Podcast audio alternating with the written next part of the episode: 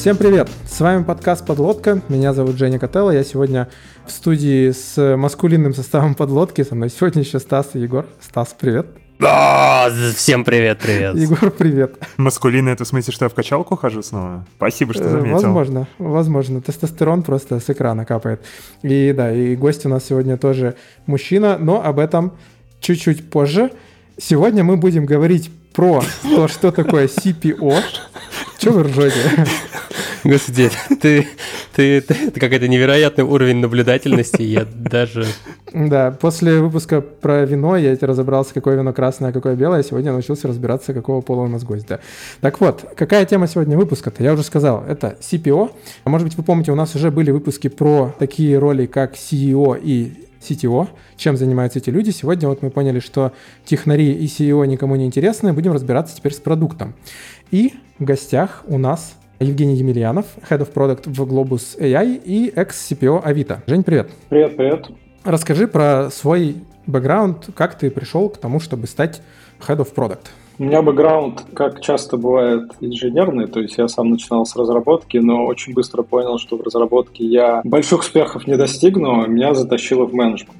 Тогда, естественно, это еще никто не называл, менеджмент продукта, менеджмент проекта, просто начинал руководить какими-то процессами, и в какой-то момент э, я из руководителя разработки перерос в руководителя продукта. То есть я стал отвечать за вещи, которые мы делаем в продукте. Произошло это каким-то очень естественным образом, я подумал, что раз это без цели и без явного интента происходит, значит, это действительно то, чем мне нужно заниматься. я начал сначала делать кусочки продукта, потом делать э, весь продукт в небольших стартапах, потом это были стартапы побольше, потом это были корпорации.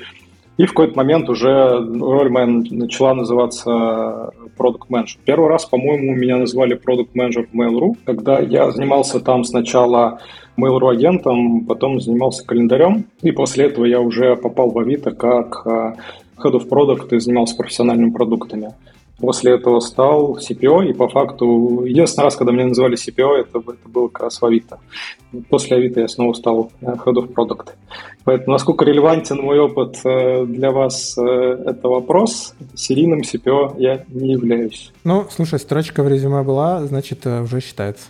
Слушай, а еще, если не секрет, можно один вопрос. Ты сказал, что начинал с разработки и потом понял, что там больших успехов не получилось. Сейчас не секрет, почему? Ну, типа, как ты понял? Ну, во-первых, у меня нет э, правильной подготовки под ну, алгоритмы. Я самоучка, то есть я начинал делать э, вещи самостоятельно, писать какие-то небольшие проекты самостоятельно. Мне просто нравилось этому во всем копаться. Но я понимал, что для того, чтобы серьезно этим делом заниматься, нужно серьезно заняться компьютер-сайенсом, нужно углубиться в теорию. В общем, для меня это был такой немножко вопрос тоже выбора, куда, куда направить усилия. Я больше, скорее думал про продукты и то, что мы делаем, а, и все, во, во все остальное время я говнокодил. То есть мне главное было решить задачу. Я понимал, что для разработки это Э, ну, тогда я думал, что это неправильный подход. Сейчас я вижу, что часто как раз хороший подход, и, может быть, я бы стал хорошим разработчиком и ходом разработки. Вот. Ну, тогда мне казалось, что не, нужно, здесь нужно много математики, а там нужно там много математики не нужно, поэтому лучше пойду я туда. Да не, на самом деле, там шутки в сторону, мне просто было интересно копаться в, в деталях продукта, чем в коде. Женя вот прям сразу сходу начал рассказывать о том, что нет, я не серийный CPO и так далее. Я о чем задумался? У нас похожая история была, когда мы э, писали выпуск про CTO. Вообще похожая история каждый раз, когда мы пытаемся схватить кого-нибудь с э, первой буквой C на старте, люди говорят о том, что нет, но тут, в общем, все, все не так э, просто, у нас тут какая-то мега кастомная роль и так далее, но тем не менее, мне, я надеюсь, то, что мы за выпуск все-таки попробуем как-то это приземлить на какой-то конкретику и найти общие черты, которые есть все-таки у CPO, что нужно делать, чтобы стать CPO и какие-то общие вообще качества, которые кровь из носа необходимы для любого CTO, каким бы он ни был. Ну да, может и разберемся заодно, чем CPO отличается от Head of Product, если отличается. О, и мы наконец-то поймем, как моя роль называется, потому что в JetBrains в целом названий для ролей особо нет, и я наконец пойму, кто я такой. Ты же продукт. Так это не значит то, что ты можешь э, каждый день выбирать себе новое, новый титул? Ну, в принципе, значит. Текущий я сам придумал. Нормально. Нормально. нормально. Властелин да. вселенной, как это сегодня у тебя называется? Я продукт лид сейчас называюсь. Но там все сложно, потому что как бы еще и маркетинг, и еще там всякие, короче, все сложно. На самом деле названия совершенно не важны, потому что у нас была такая прекрасная эпоха последние несколько лет, когда практически любой продукт стартапа назывался CPO. В общем, роль стала обозначать человек, который занимается продуктом. Даже если у тебя нет никого в подчинении, ты делаешь небольшой продукт, то может быть CPO, это не критика, факт. То есть эта роль очень сильно размылась. Ну, примерно так же, как CTO. То есть ты можешь единственным быть человеком, который пишет код в стартапе, называться CTO. У меня, кстати, в, в трудовой книжке есть э, запись технический директор. Тогда я назывался как раз CTO в стартапе, хотя по факту занимался больше продуктом. Так надо было тебя на выпуске про CTO тоже звать, а мы, мы все упустили. Так, ладно, мы сейчас тогда уже начнем разбираться с темой, кто же такие на самом деле CPO и чем они занимаются. Но перед этим, дорогие друзья, скорее всего, вы забайтились на название этого выпуска, и сейчас его слушает много людей, которые либо являются действующими продуктами, либо так или иначе смотрят в эту сторону, может быть, какие-то продуктовые разработчики. Поэтому у нас для вас есть очень релевантный тематический анонс мы, кто мы? Мы, то есть подлодка, подлодка Крю, мы заколабились с ребятами из Epic Growth, знаете вы или нет, но мы вам про них расскажем. Epic Growth — это комьюнити продуктовых лидеров. У них основной продукт — это подписка, куча классных видосов про то, как развивать продукты, как их растить и все такое. Там а, я смотрел гости какие-то бомбические, начиная от компаний вроде Яндекса и других крупных российских IT-компаний, и вплоть до того, что там приходили чуваки из Netflix, Spotify, рассказывали про всякие интересные продуктовые штуки. Так вот, в чем смысл нашего коллаба? Начиная с того дня, когда этот выпуск выходит, и в течение месяца, то есть 12 сентября по 12 октября 2022 года, будет действовать промокод EPICLODKA, будет в описании к этому выпуску. И по этому промокоду вы можете активировать бесплатный месяц подписки, то есть, ну, фактически, можно сказать, триал, по которому вы сможете смотреть все видосы в видеотеке Epic Growth, научиться чему-то классному и понять, подходит вам этот продукт или нет. Если подходит, потом эту подписку уже продлить и пользоваться, качать свои скиллы. Кроме того, там же в описании будет ссылка непосредственно на э, Epic Growth, которая приведет вас в подборочку топовых видосов, которые мы в подлодочке посмотрели, отобрали и решили их порекомендовать. Там есть рекомендации и от меня, и от Стаса, и от Егора. Егор, ты помнишь, чего ты там порекомендовал? Да, я там порекомендовал очень классного Артема Гусева, который, кстати, был когда-то продуктом в Skyeng, а потом выгорел с этого, сказал, что, ну, типа, продукт менеджерство это скучно, я хочу помогать людям делать лучшие презентации. И стал очень классным тренером по публичным выступлениям, открыл свое бюро публичных выступлений «Глагол», и в целом, короче, Артема очень-очень-очень крутой. Он меня готовил к нескольким выступлениям. Мне очень нравится с ним работать, и в подлодку мы его точно обязательно в подкаст тоже скоро позовем. И еще одна маленькая приятность всем, кто перейдет по ссылке на Epic Growth и заюзает промокод на вот этот самый триал, вам от ребят из Epic Growth, у нас такая интересная получилась коллаборация, они вам пришлют ссылку на плейлист нашего первого сезона «Подлодка Product Crew». Год назад примерно мы проводили первую нашу продуктовую конференцию. Она, на самом деле, с точки зрения контента получилась топовая. И, в общем, там будут видосы, которые вы тоже сможете посмотреть, и вам, я думаю, понравится. И здесь э, самое время перейти ко второму анонсу. Я сказал уже волшебные слова «подлодка Product Crew». Так вот, э, в этом году мы решили повторить прошлогодний опыт и запустить уже второй сезон нашей конференции «Подлодка Product Crew». Стартует она у нас 26 сентября. И в этот раз мы будем говорить про продуктовую аналитику. Кстати, да, не сказал самую важную вещь, что этот сезон мы как раз-таки, почему мы сегодня так много говорим про Epic Growth. Этот сезон мы делаем в коллабе с ребятами, поэтому это уже наша совместная конференция. Так вот, сезон будет посвящен продуктовой аналитике, то есть будем разбираться, как выбрать правильные метрики для своего продукта, как встроить аналитику в продуктовые процессы, как валидировать гипотезы и принимать решения при помощи данных. В общем, вот это вот все, чем занимаются умные ребята, которые дружат с аналитикой, в отличие от, например, меня. Егор, скажи, какие, на твой взгляд, самые главные причины прийти на нашей конференции «Подлодка Крю»? Короче, для тех, кто еще этого не запомнил, напоминаю, что вот, короче, что такое обычная конференция? Набираются эксперты и приходят, рассказывают про всякие штуки, которые интересны именно им. Ты вроде сходил на конференцию, что-то послушал, кто-то собой похвастался, кто-то компанией похвастался, кто-то фигню какую-то рассказал. Ты вроде попил пиво, пообщался с друзьями, ушел довольный, а когда ты пытаешься вспомнить, нафига ты туда ходил, ты не можешь этого понять.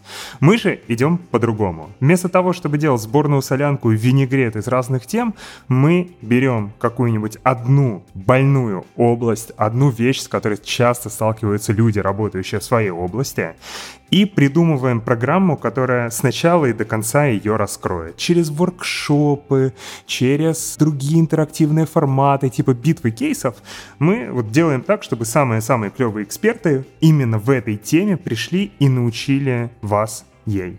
Вот, короче, зачем нужно приходить на подлодочку. Я еще добавлю про фокус на непосредственно практическом опыте, потому что теория, это, конечно, хорошо, но мы хотим позиционироваться, чтобы условно, придя на следующий день с конференции, вы могли это у себя попробовать, чтобы даже компании мега крутые, они, рассказывая про возможности, какие-то тулзы и то, что можно взять и сделать, они ориентировались на то, что может сделать простой работяга на обычной галере. А самое главное, когда вы покупаете покупаете билеты на подлодку Крю, вы что? Вы используете великолепную платформу, которую мы со Стасом написали и которую Женя немного контрибьютил тоже. Да-да. В общем, вы послушали самые топовые просто пич нашей конференции от наших CFO и CPO, наверное. Я не знаю, кто вообще на самом деле, но, наверное, вот такие роли вам точно подходят, потому что Егор денежками кидается, а Стас у нас продуктом занимался. Ну да ладно. В общем, 26 сентября подлодка Product Crew совместно с Epic Growth по промокоду, кстати, промокод я про него не сказал, по промокоду давайте он будет называться подлодка Growth через нижнее подчеркивание, в любом случае он будет в описании к этому выпуску, вы получите прикольную скидку на билеты. Капсом. А, обязательно капсом. Все будет в описании, все увидите, не запутаетесь. Так вот, 26 сентября приходите, будет топово, будет интересно. А мы переходим обратно к нашему выпуску. И, наконец-то, наконец-то давайте разберемся, кто такой CPO. И, собственно, у меня первый вопрос, Жень, к тебе наконец-то, после того, как мы долго-долго говорили про все вот эти вот интеграционные штуки, расскажи в двух словах, вот э, кто такой CPO, за что он отвечает, чем он занимается? Ну, слушай, в двух словах сложно, потому что ответ, как и на многие сложные вопросы, это зависит. Зависит от контекста, зависит от компании, от размера компании, от э, жизненного цикла, на котором находится продукт и так далее. CPO в стартапе – это совсем не тот же CPO, что и CPO в корпорации, например. Это две такие далекие друг от друга роли. CPO в стартапе часто это просто человек, который может делать продукт и делает его сейчас, потому что, ну, потому. А называем его CPO, потому что не, не готовы платить э, нормальную зарплату ну, там, шутки в сторону, обычно в стартапе все-таки это сильный продукт, который может работать руками и потенциально может потом вырасти команду продуктовую, которая будет работать над продуктом уже как команда. Но все-таки это человек, который очень много руками работает, делает продукт руками, сам, может быть, даже код пишет. CPO в корпорации это все-таки больше такая роль про евангелизм, про политику, про коммуникации, про общий вижен, и это максимально далекий от продукта человек с точки зрения делать продукт и делать какие-то вещи непосредственно в продукте. И все, что между этим, есть огромный спектр вариантов, какие может быть CPO в разных компаниях, э, в разных сетапах. Бывает, что CPO — это просто человек, который, по сути, главный администратор других администраторов, которые принимают задачи от бизнеса подают их в разработку, ну, просто называются продукты, потому что вроде как все, все теперь продукты. Проектов у нас нет, теперь есть продукты. Это тоже может быть CPO. Поэтому, ну, в общем, ответ такой, что это зависит. А если говорить, кто такой CPO по науке, то есть кто, откуда вообще изначально эта роль взялась, то все уровня роли а, в западных компаниях появляются, когда функция становится на уровне компании очень значимой, очень важной. То есть есть функция, эта функция становится стратегической, поэтому мы выделяем э, лида этой функции на уровень компании в C-level роли, и получается там, Chief Product Officer, Chief э, Technical Officer и так далее. То есть это обозначает значимость э, функции, значимость роли для компании в целом, для ее стратегии. И если мы говорим про такой про правильный CPO уровень, это значит, что продукт для компании очень важен, и лид продуктовой функции – входят в группу людей, принимающих стратегическое решение, стратегические решения, влияющие на развитие компании. Тут сейчас один немножко шажок назад хочется сделать. Мы, кажется, понятийно все понимаем, что такое продукт, но давай все-таки попробуем с этим, наверное, разобраться, ну, потому что на уровне смысла вроде все это как-то понимают. Сформулировать обычно это сложно. И вот когда мы начинаем думать про всякие C-level роли, обычно более-менее понятно. Там CEO, в принципе, главный за бизнес, CTO главный за инженерную часть технологии, например, CMO главный там за маркетинг, за то, чтобы то, что мы производим, нашло своего потребителя. CPO отвечает за продукт. Продукт в данном случае это что такое? Можешь попробовать как-то сформулировать? Продуктом тоже может быть что угодно быть. По сути, это вопрос, как мы воспринимаем реальность. Ну, для меня продукт – это нанесение ценности, какой-то ценности каким-то людям, то есть конечной ценности. Продукт, продуктом может быть услуга, а продуктом может быть сервис, продуктом может быть кусок кода. Главное, чтобы это была завершенная ценность, наносимая конкретному сегменту пользователей. И дальше уже как компания смотрит на себя, на мир, на, на все остальное. Ну, то есть у больших компаний есть, например, монопродукт гигантский. При этом, не знаю, площадка амазоновская. Ну, это как один продукт или, или 100 продуктов, или 50 продуктов. Сколько это продуктов? Дальше вопрос, как мы это, как мы нарезаем этот продукт на логические части, как мы на него смотрим, какие value стримы мы видим, ну, value stream, по сути, это и есть наносимая ценность. Человеку в конкретной ситуации или в конкретной роли нужно решить какую-то задачу, он эту задачу решает с помощью продукта. И в этом контексте продукт может быть что угодно. И тут еще сложность в том, что это может быть даже и не человек, продукт может быть чисто технический. Это продукт, предоставляемый для другой системы. Система решает задачу, для системы делаем продукт, это тоже может быть продуктом. Ну, было такое модное движение «все как продукт», по-моему, оно выросло внутри Skyeng, если я не путаю, чтобы никого не обидеть. Ну, в общем, да, ребята говорили про то, что все может быть продуктом. Ну, по сути, это правда. Мы можем посмотреть на жизнь так, что любая законченная ценность, то есть я, наверное, акцентировал внимание на то, что это должна быть законченная ценность наносимая. Ну, то есть кусок провода не может быть продуктом. Вот, а если мы этим куском провода кого-нибудь там хлещем по заднице, чтобы он хорошо работал, ну, типа, теперь это продукт. Но я бы скорее сказал, что услуга, которую представляет человек с этим кусочком провода. Ну да, здесь сложилась картинка. А еще ты в начале спича рассказал, что вот многие CPO в стартапах, по сути, большую часть времени делают продуктовую работу своими руками. А давай, раз уж мы решились так закопаться в основу, поймем, а что такое продуктовая работа? Это когда ты сидишь на стуле, качаешься, плешь потолок и ничего не делаешь или еще что-то? Забавно, что ты очень хорошо теперь понимаешь суть продуктовой работы, когда сам стал, стал продуктом. Раньше ты так не думал. Я вдохновлялся тобой. Я знал, что эти стеклянные офисы до добра нас не доведут. В общем, ну, по сути, в чем заключается, ну, давайте отожмем. Вот если отжать воду из того, что делает продукт в стартапе, давайте, окей, стартап самый такой приближенный к реальности полигончик, где мы можем посмотреть на продукт под микроскопом, понять, что он делает. По сути, это понять, что мы должны сделать в ближайшем будущем, чтобы цель нашего бизнеса продвинуть вперед. Ну, в том продукте или сервисе, в том кусочке ценности, который мы считаем своим продуктом. Что это будет? То есть, что нам делать дальше, почему нам это делать дальше, и как мы конкретно это сделаем, чтобы можно было это передать людям, которые это сделают руками. Потому что, ну, все-таки редкий стартап, когда продукт еще и сам код пишет, скорее всего, код пишет кто-то другой. В общем, да, донести в нужном виде задачу и смысл этой задачи до тех людей, которые будут задачу это делать. Дальше есть этап про то, что нам нужно бы проверить, э, получилось у нас или не получилось. То есть у нас изначально есть какая-то гипотеза о нанесении ценности или движении бизнеса вперед – мы приняли решение, что это будет, мы донесли требования до разработки, разработка нам это сделала, мы это отправили в реальность. Дальше хорошо бы на эту реальность посмотреть и понять, мы были правы или неправы, померить. Получилось, не получилось, что делать дальше. И вот из таких циклов, по сути, продуктовая работа и состоит. Но если вот говорить про работу на, на земле, а непосредственно с продуктом.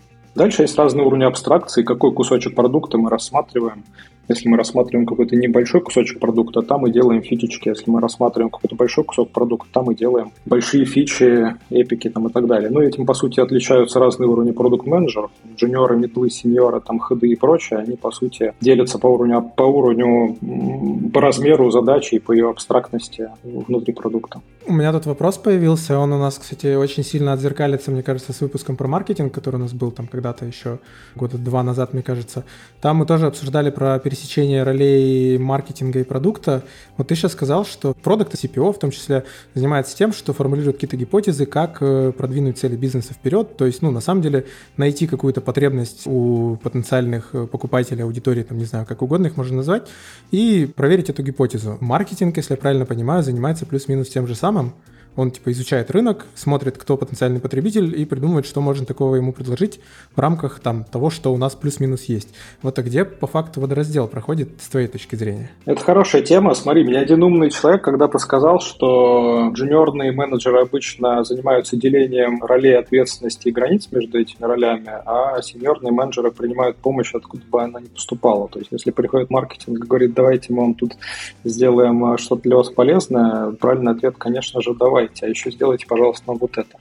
Проблемы возникают, когда цели пересекаются. То есть, если перед продуктом стоит задача достигнуть какого-то результата, но при этом что нужно делать в продукте, им говорят другие люди, то возникает э, проблема ответственности. То есть я либо отвечаю за результат, либо отвечаю за, за output. То есть я либо отвечаю за output, либо за outcome. Проблема между маркетинговым продуктом возникает, когда эти понятия начинают пересекаться. С одной стороны, от продукта хотят ауткама, с другой стороны, есть там некая сущность, там это может быть маркетинг, это может быть бездев, это может быть кто угодно, кто пытается тебе сказать, как конкретно этого достичь. И здесь возникает э, вот эта коллизия. Если вы хотите, чтобы мы вам решили задачу, дайте нам решать эту задачу самостоятельно. Если вы хотите, чтобы мы делали что-то конкретное, тогда не спрашивайте нас за результат.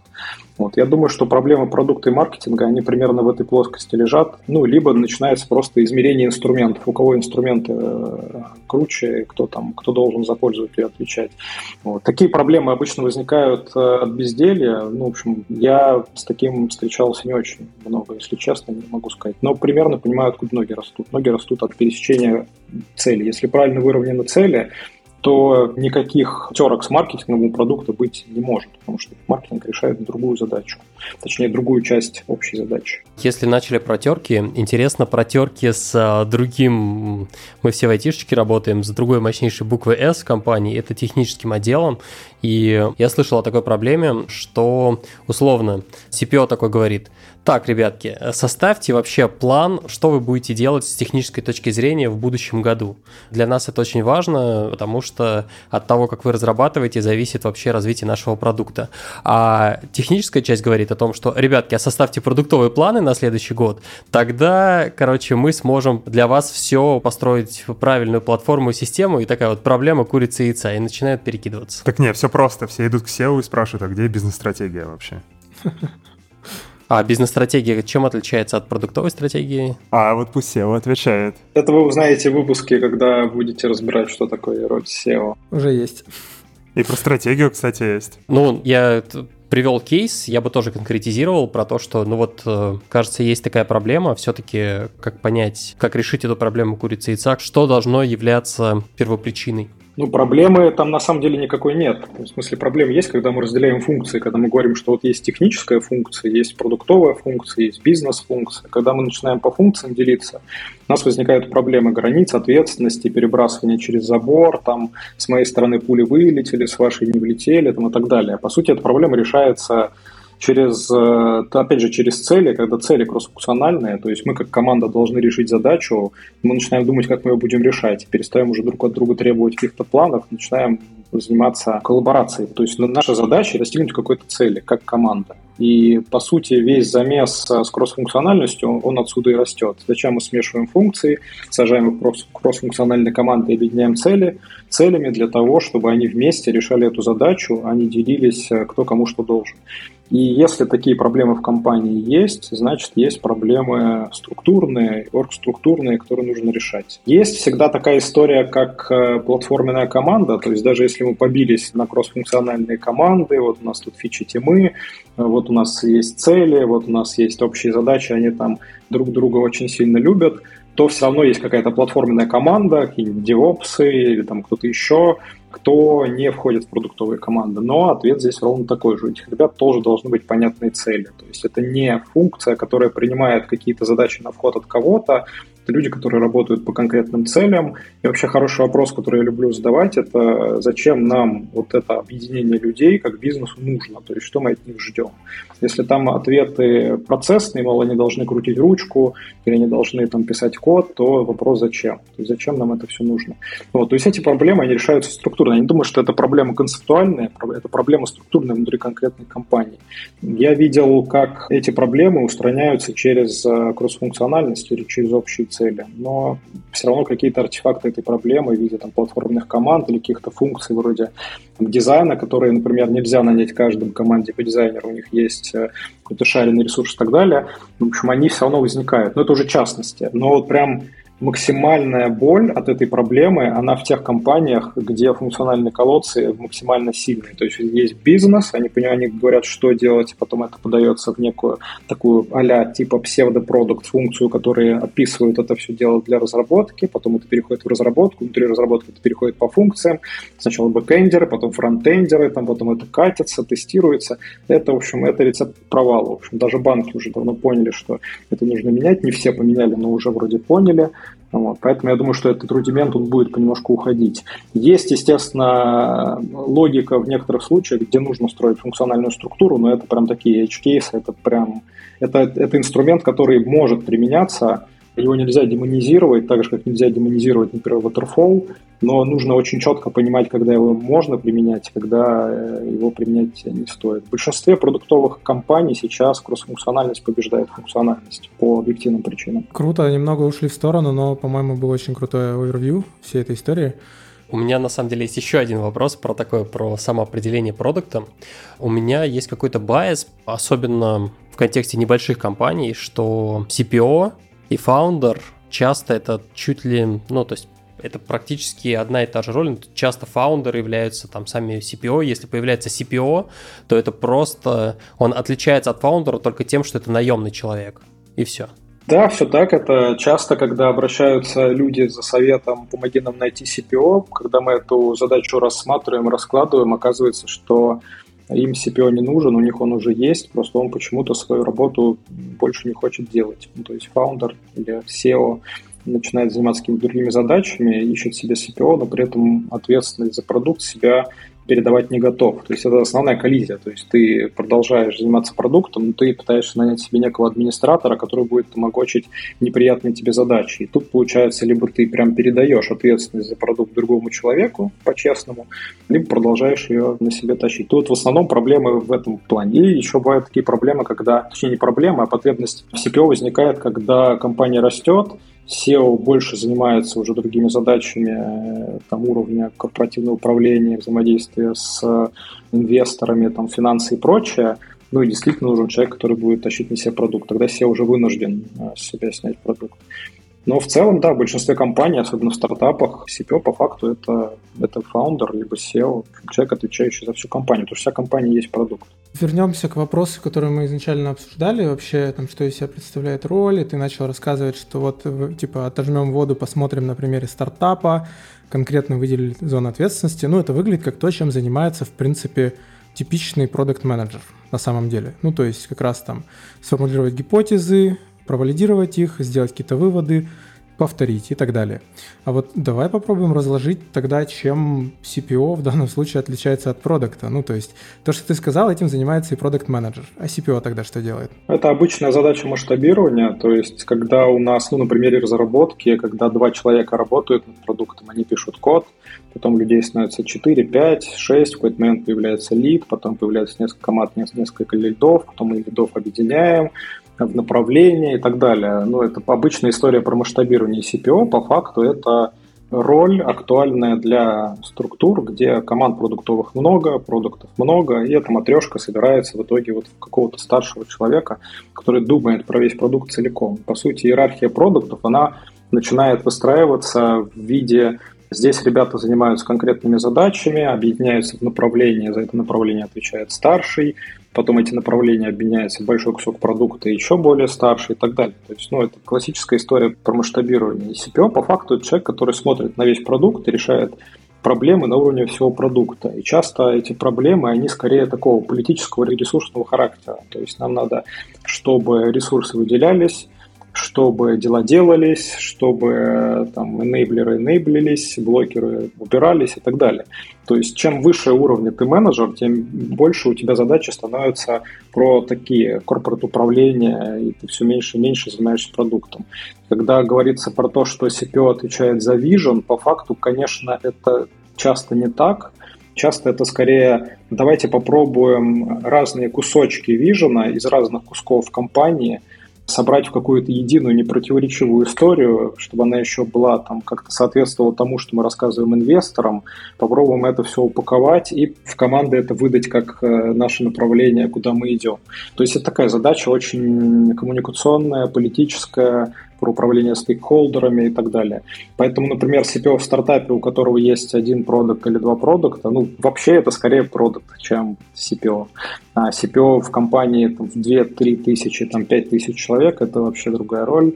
И, скорее всего, этот человек к продукту не прикасается, ну, именно вот в контексте продуктовой работы, вообще никак. Наверное, максимум, как он соприкасается, это смотрит на какие-то очень большие метрики продуктовые. Типа, давайте посмотрим, какой там у нас ретеншн там, или еще что-то. Женя, про кого мы будем сегодня больше разбирать? Просто кажется, то, что это люди прям, это прям целый рейндж такой, и там крайности очень далеки друг от друга. Ну, мне кажется, было бы интересно поговорить больше на масштабе, ну, потому что чем занимается CPO в стартапе, мы знаем, потому что мы знаем, чем занимается рядовой продукт менеджер плюс-минус. На самом деле, задачи, ну, мне кажется, очень похожие. На самом деле можем разобраться, можем взять, разложить просто вот эти зоны ответственности и понять, на самом деле, где они применимы, нужно ими заниматься или не нужно, и на каком масштабе. Мне кажется, тоже это хороший вариант про это поговорить. Но у меня перед этим один вопрос, на самом деле. Ты сейчас сказал, что на большом масштабе как раз уже работы руками не остается.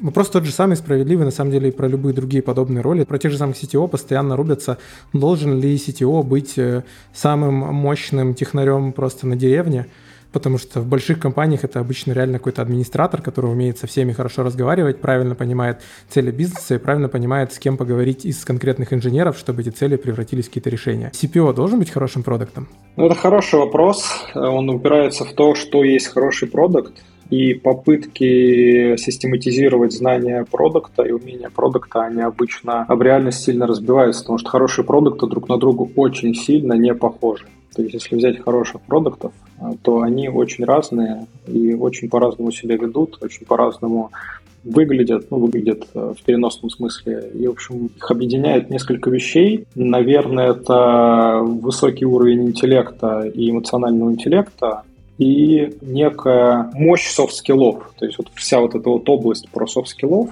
она очень важна как раз для продукта масштаба CPO, потому что по факту, как и для любой C-роли, там начинают уже играть C, э, софт-скиллы, а не хард-скиллы.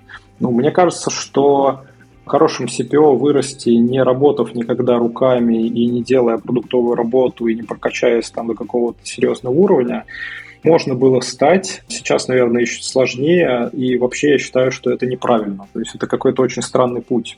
Я таких примеров не знаю. Я знаю CPO, которые были крутыми продуктами или есть крутые продукты. Я не знаю CPO, хороших, по крайней мере, CPO, кто не могут в продукт. То есть если ты там, скажешь, все, короче, ребят, давайте настали тяжелые времена, все садимся и работаем на земле. Скорее всего, нужно будет в какой-то момент э, заофбордиться с этой роли, заонбордиться обратно в продукт, там, вспомнить какие-то скиллы. Но это как кататься на велосипеде. Это, я не знаю, там, за 10 лет это не забывается. У меня у самого такая же ситуация, где там, я сейчас head of product в стартапе, я по факту какие-то вещи делаю руками. Это вспоминается очень быстро. То есть это навык, который очень быстро отскакивает откуда-то из подсознания, вылетает, и ты уже там на мироборде, там у тебя все какие-то схемы, там откуда-то вот эти форматы, все шаблоны сразу откуда-то вылетают. Ну, мне кажется, как код писать, потому что я очень долго не писал код, в какой-то момент загрустил, думаю, так, посмотрю, что там происходит вообще в, в разработке. И что, как, как у меня вот мышечная память там сама начала там NPM-пакеты, там все, в общем, четко откуда-то достается это все в итоге. Либо очень быстро гуглится. Я тут послушал, я вообще не понимаю, что происходит. Что я сейчас услышал? Я услышал то, что хороший продукт, они все обладают общими свойствами. Высокий интеллект, высокий эмоциональный интеллект и мощные софты. Господи, это просто звучит как, э, я не знаю, просто хороший парень и так далее. Или, соответственно, девушка. Или то же самое есть вообще у любого, не знаю, там, хорошего тим лида, менеджера и так далее. И какой-то, не знаю, специфичности какой-то не хватает. для этого всего. И я задумался о том, что бы это могло быть. Там не должно быть какой-то истории, которую можно, не знаю, там в метриках обсчитать. Например, там, не знаю, процент успешных, не знаю, продуктовых экспериментов проведенных. Ну, куда-то вот, вот в эту сторону, потому что продукты, они и так работают с метриками, нельзя это вот в эту сторону взять и выразить, и CPO, как следствие, тоже через это. Ну, CPO и вообще хорошего продукта можно еще выразить через э, функцию опыта, то есть у тебя эти качества, они появляют неврожденные качества. В общем, я на это смотрю как. Вот когда люди еще просят какие-то книжки посоветовать, э, сложность советовать книжки в том, что долгое время твоя нейронка напитывается разным. То есть ты пропитываешься информацией в разных ее конфигурациях, э, сталкиваешься с разными ситуациями, в какой-то момент твоя нейронка становится очень мощной. То есть твоя нейронка способна выдавать э, там, решения, оптимальные ответы там, и так далее. Вот вопрос. Эта нейронка, как она формируется? И путь до этой нейронки правильной, он у всех разный. То есть кто-то читал такие книги, кто-то был в таких ситуациях, кто-то в таких ситуациях. Хороших продуктов и хороших э, там, ходов и C-уровня менеджеров объединяет вот эта уже напитанная нейронка. То есть она уже мощная, она уже умеет выдавать крутые решения, она уже умеет принимать правильные решения, там, решать задачи и так далее. Вопрос, как она сформировалась. И, по сути, на этот вопрос ответа алгоритмизируемого нет. То есть нет ответа, на который ну, нельзя сказать, что делай так и станешь там крутым продуктом, или делай сяк, станешь крутым продуктом. Бэкграунд у людей разный, жизненный опыт разный. Там, их всех объединяет то, что они прошли достаточно большой путь, и их нейронка мощна. То есть они могут эти задачи решать. И поэтому как раз я думаю, что там, попытки структурно учить продуктов, они наталкиваются на те же препятствия, что и попытки структурно учить SEO.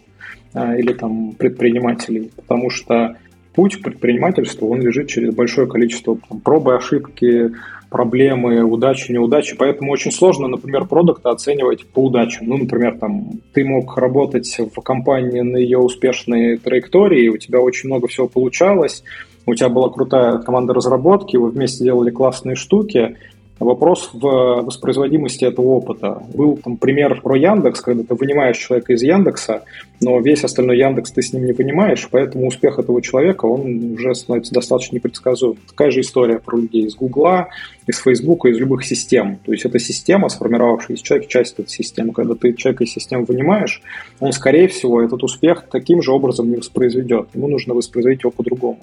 И у продуктов такая же история. То есть продукт мог быть на каком-то участке своей карьеры очень успешным по, по формальным признакам, но этот успех был, не знаю, там, в какой-то степени случайным, в какой-то степени функцией других людей, в какой-то степени, там, не знаю, его тащила разработка. Это частый случай, кстати, когда очень крутая инженерная команда вытаскивает продукт, а продукт, который там, формально за этот продукт отвечает, ну, такая номинальная немножко фигура, и, в общем, ну, ну нельзя. Я, я считаю, что у этого вопроса ответ такой, что продуктом, человек без достаточного опыта, напитки вот этой нейронной сети, ему или ей будет очень сложно э, заниматься продуктом. То есть я, я бы не сказал, что невозможно, но это будет очень сложно, потому что нет напитки сети. Нельзя там быстро давать ответы на какие-то вопросы, на которые у опытного человека сразу щелкает нейроночка, и человек говорит, это не сработает, или там это сработает, давайте попробуем вот это. Окей, ты добавил еще пункт по поводу опыта, но я бы, знаешь, еще с какой стороны покрутил. А вот представь то, что тебе поставили такую задачу нанять CPO. Вот на что бы ты обращал внимание у кандидатов? Навряд ли это было бы только высокий эмоциональный интеллект, просто интеллект, мощные софты и количество лет опыта. Ну, я вообще продуктов и в том числе C-уровня собеседую по одним и тем же образом. То есть я подробно, очень-очень подробно разбираю их предыдущий опыт и разбираю их решения. То есть какие решения они принимали и почему. То есть не с точки зрения их успешности, а с точки зрения логики принятия решения, доступной информации и принимаемые решения. И на этом это я использую как прокси для того, чтобы предсказать возможный успех или неуспех человека на этой роли. Ну, в общем, очень простой способ. Поэтому, когда я, я, я не часто собеседовал CPO, это было, наверное, 4 или 5 ролей я закрывал именно вот CPO. И э, там все собеседования, которые я проводил, я их проводил ровно таким образом. И люди сыпались все примерно одним и тем же э, образом. То есть э, это была функция, их опыт, а, точнее их успех, это была функция а, успеха либо других людей, либо системы, а решения, которые они принимали, они были с большой вероятностью не оптимальны. Ну, с большой вероятностью, потому что это как бы по словам, по словам свидетеля записано. В общем, мне нравится анализировать э, принятие решений, как человек принимал решение, какая информация была доступна, какое решение было принято и почему, а не его результат. То, что решение может быть принято оптимально, результат может получиться отрицательный и негативный, потому что, ну, потому что мы видим это каждый день. То есть мы, мы все делали правильно, но не успех случился потому что. Поэтому мне вот важно, как, как человек принимал свои прошлые решения относительно недавние. И это, на мой взгляд, является хорошим прокси успеха в будущем на этой роли. Да, хорошо так прям копнули глубоко, мне понравилось. Давайте тогда сейчас попробуем разобраться все-таки с зонами ответственности, потому что их много разных были. Ты перечислил такие прикольные штуки, как, если не путаю, ты сказал евангелизм интересов пользователя, вот что-то в таком ключе. И на самом деле, ну ладно, у меня есть прогалка, у меня есть списочек, мы можем по нему пройтись, но я бы все-таки начал в порядке приоритетов. На, на твой взгляд, какая первая, самая важная зона ответственности у CPO? Прям проснулся утром и первое, про что подумал. Если мы говорим про CPO уровня корпорации, то есть CPO, прям CPO, CPO, то есть у тебя большая продуктовая организация, у тебя большой продукт, у тебя большая ответственность, то первое, про что должен думать CPO каждый день, это есть ли у тебя все ресурсы и все возможности этих целей достигать. То есть, по факту, обеспечил ли ты свою команду всем необходимым, чтобы эта команда выполняла свои задачи, и заэнеблил ли ты свою вот эту зону ответственности максимально как только мог. Это часто может быть, не знаю, там, подготовка бюджета на следующий год, защита каких-то ключевых э, элементов э, будущих планов и так далее. То есть задача твоя сделать так, чтобы вся твоя организация могла выполнять свои задачи, чтобы были понятные цели, и под эти цели были понятные ресурсы. Я бы сказал, что это задача номер один, потому что если эта задача не выполнена, все остальное, все это мишура. То есть можно там ходить и рассуждать там, про эксперименты, про метрики там, и так далее, но если там банально не хватает ресурса во всех отношениях, ресурса человеческого, ресурса политического там, и так далее, финансового, то все это очень быстро закончится. То есть стратегическая история – это обеспечить ресурс для выполнения своих целей. И Здесь самое интересное, что свои цели хорошо понимать. Я думаю, что проблема многих организаций – это абстрактные цели на разных уровнях. То есть я там, CPO, какая у меня цель? Ну, делать продукт. Или там мы развиваем бизнес. Мы должны вырасти, там, не знаю, 20% в год году. Вот это путь к проблеме, потому что ты не можешь замочить свою цель на свои ресурсы, тебе сложно защищать, сколько, почему у тебя там тысячу людей все это делает, там, и так далее. Поэтому задача прояснить э, вот эти ключевые моменты, какие мои цели в моей организации и какие есть ресурсы для этих целей выполнять. Если цели с ресурсами мэчатся, то переходим к остальным пунктам. Ага, а вот ты говоришь, ну, там цель, например, нужно вырастить бизнес э, от года к году на 20%. Почему это плохая цель? Она же очень конкретная. Эта цель неплохая, но это цель, э, которая стоит на уровень выше. То есть не только ты на нее влияешь, ты являешься, естественно, одним из драйверов этих целей, но цель CPO или цель продуктовой организации, она все-таки должна быть про те рычаги, которые есть у продукта. И мне не нравится коллективная ответственность как раз тем, что она коллективная. Вот мы вместе отвечаем за цель вырасти винил. Вот, когда она не выросла, ну, мы, в общем-то, имеем психологическую там, защиту образа, ну, вот там как продажи туда, продажи сюда, маркетинг, но мы делали все правильно. Вот у любой цели должна быть фамилия. Фамилия у цели растить ревеню – это фамилия SEO у CPO должна стоять фамилия напротив другой цели. То есть цель хорошая, но фамилия CPO там должна, не должна там стоять как ответственная. Ну, то есть, по-хорошему, если я правильно понял, вот на конкретно этом примере мы должны вот эти 20% от года к году разбить на то, какие части организации каким образом в нее готовы законтрибьютить, там маркетинг коммитится вырастить на 5%, инженеры и разработка коммитится, там, не знаю, срезать какие-нибудь косты за счет того, что переехать на новую инфраструктуру, там пару процентов сэкономить, а продукт говорит, вот мы сделаем такие-такие-такие проекты, и здесь вот типа подтюнем такие метрики и тоже вырастим столько-то процентов. То есть вот, вот так оно должно работать? Ну, не совсем, не совсем, ну как бы идея, идея правильная, но не совсем. То есть продукт это некий механизм, по переработке э, входящего ресурса, это могут быть юзеры, это может быть там что угодно, в бизнес. То есть на выходе мы получаем бизнес-результат. По сути, это коробка, которая должна работать определенным образом. Механизм, который, ну, если говорить про обычные юзерские продукты, принимает на вход юзеров, этих юзеров ретейнит и извлекает из них для бизнеса некую выгоду. Эта выгода может быть в разном плане. Но по факту это коробка по переработке юзеров в бизнес-результат. И если мы говорим, что там продукт отвечает в том числе там, за привлечение, то тогда мы должны маркетинг этому продукту как ресурс отдавать на, на растерзание. То есть продукт, если, окей, мы отвечаем за рост пользовательской базы, то мы должны тогда взять еще и acquisition себе набор. И мне нравится идея про то, что за ответственность CPO она в среднем по больнице, ну то есть если мы просто галлюцинируем на тему, какая может быть цель у CPO, то это скорее история вокруг ретеншена, то есть вокруг переработки юзера в счастливого юзера, чем про там, вот эти высокоуровневые метрики, про ревеню и так далее.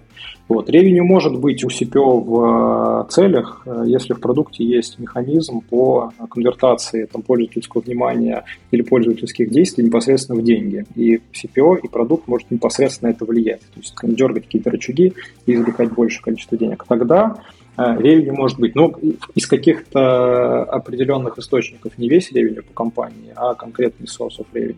Вот тут сейчас ты сказал интересную вещь, я не пытаюсь тебя подловить, но все-таки ты говоришь, счастливый пользователь, это там может быть одной из целей CPO, то есть мы хотим сделать пользователя счастливым.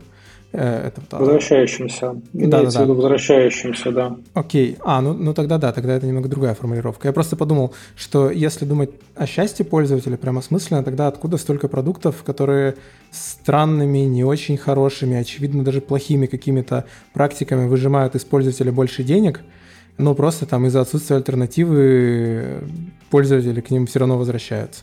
Ну, так у них CPO хорошего CPO не было просто. Ну, да. вот, вот, вот, вот я про это и спросил. Чтобы не быть голословным, не хочу там, наверное, кидаться прям тапками, но условно есть известные всем сервисы, там типа бронирования, типа букинга, например, который сам по себе хороший, полезный сервис, но о пользователе там иногда думают как бы в последнюю очередь. Иногда у него UX настолько ужасный, что ты сидишь и думаешь, типа, «А зачем? Зачем так сделали вообще? Почему? Это вот что, плохие CPO или, или как? Ну, это тем, чем тактика отличается от стратегии. Это количество шагов, насколько далеко ты думаешь про то, что с тобой будет. По факту, если посмотреть на бизнес, то, естественно, там есть истории про то, что, да, мы извлекаем из пользователей деньги, и само извлечение из пользователей денег – это драйвер их несчастья. То есть, по факту, задача любого продукта – это решать проблему для пользователя а, настолько важную и настолько эффективно, что пользователь там, воспользовался тобой не конкурентом, и чтобы он вернулся. Дальше возникает конкурентная борьба. То есть, если мы выполняем задачу клиента, но при этом делаем их сильно счастливыми, то открывается там конкурентная лазейка, ну, ты, ты открываешь для себя поляну для конкуренции. Поэтому дальше ты начинаешь балансировать.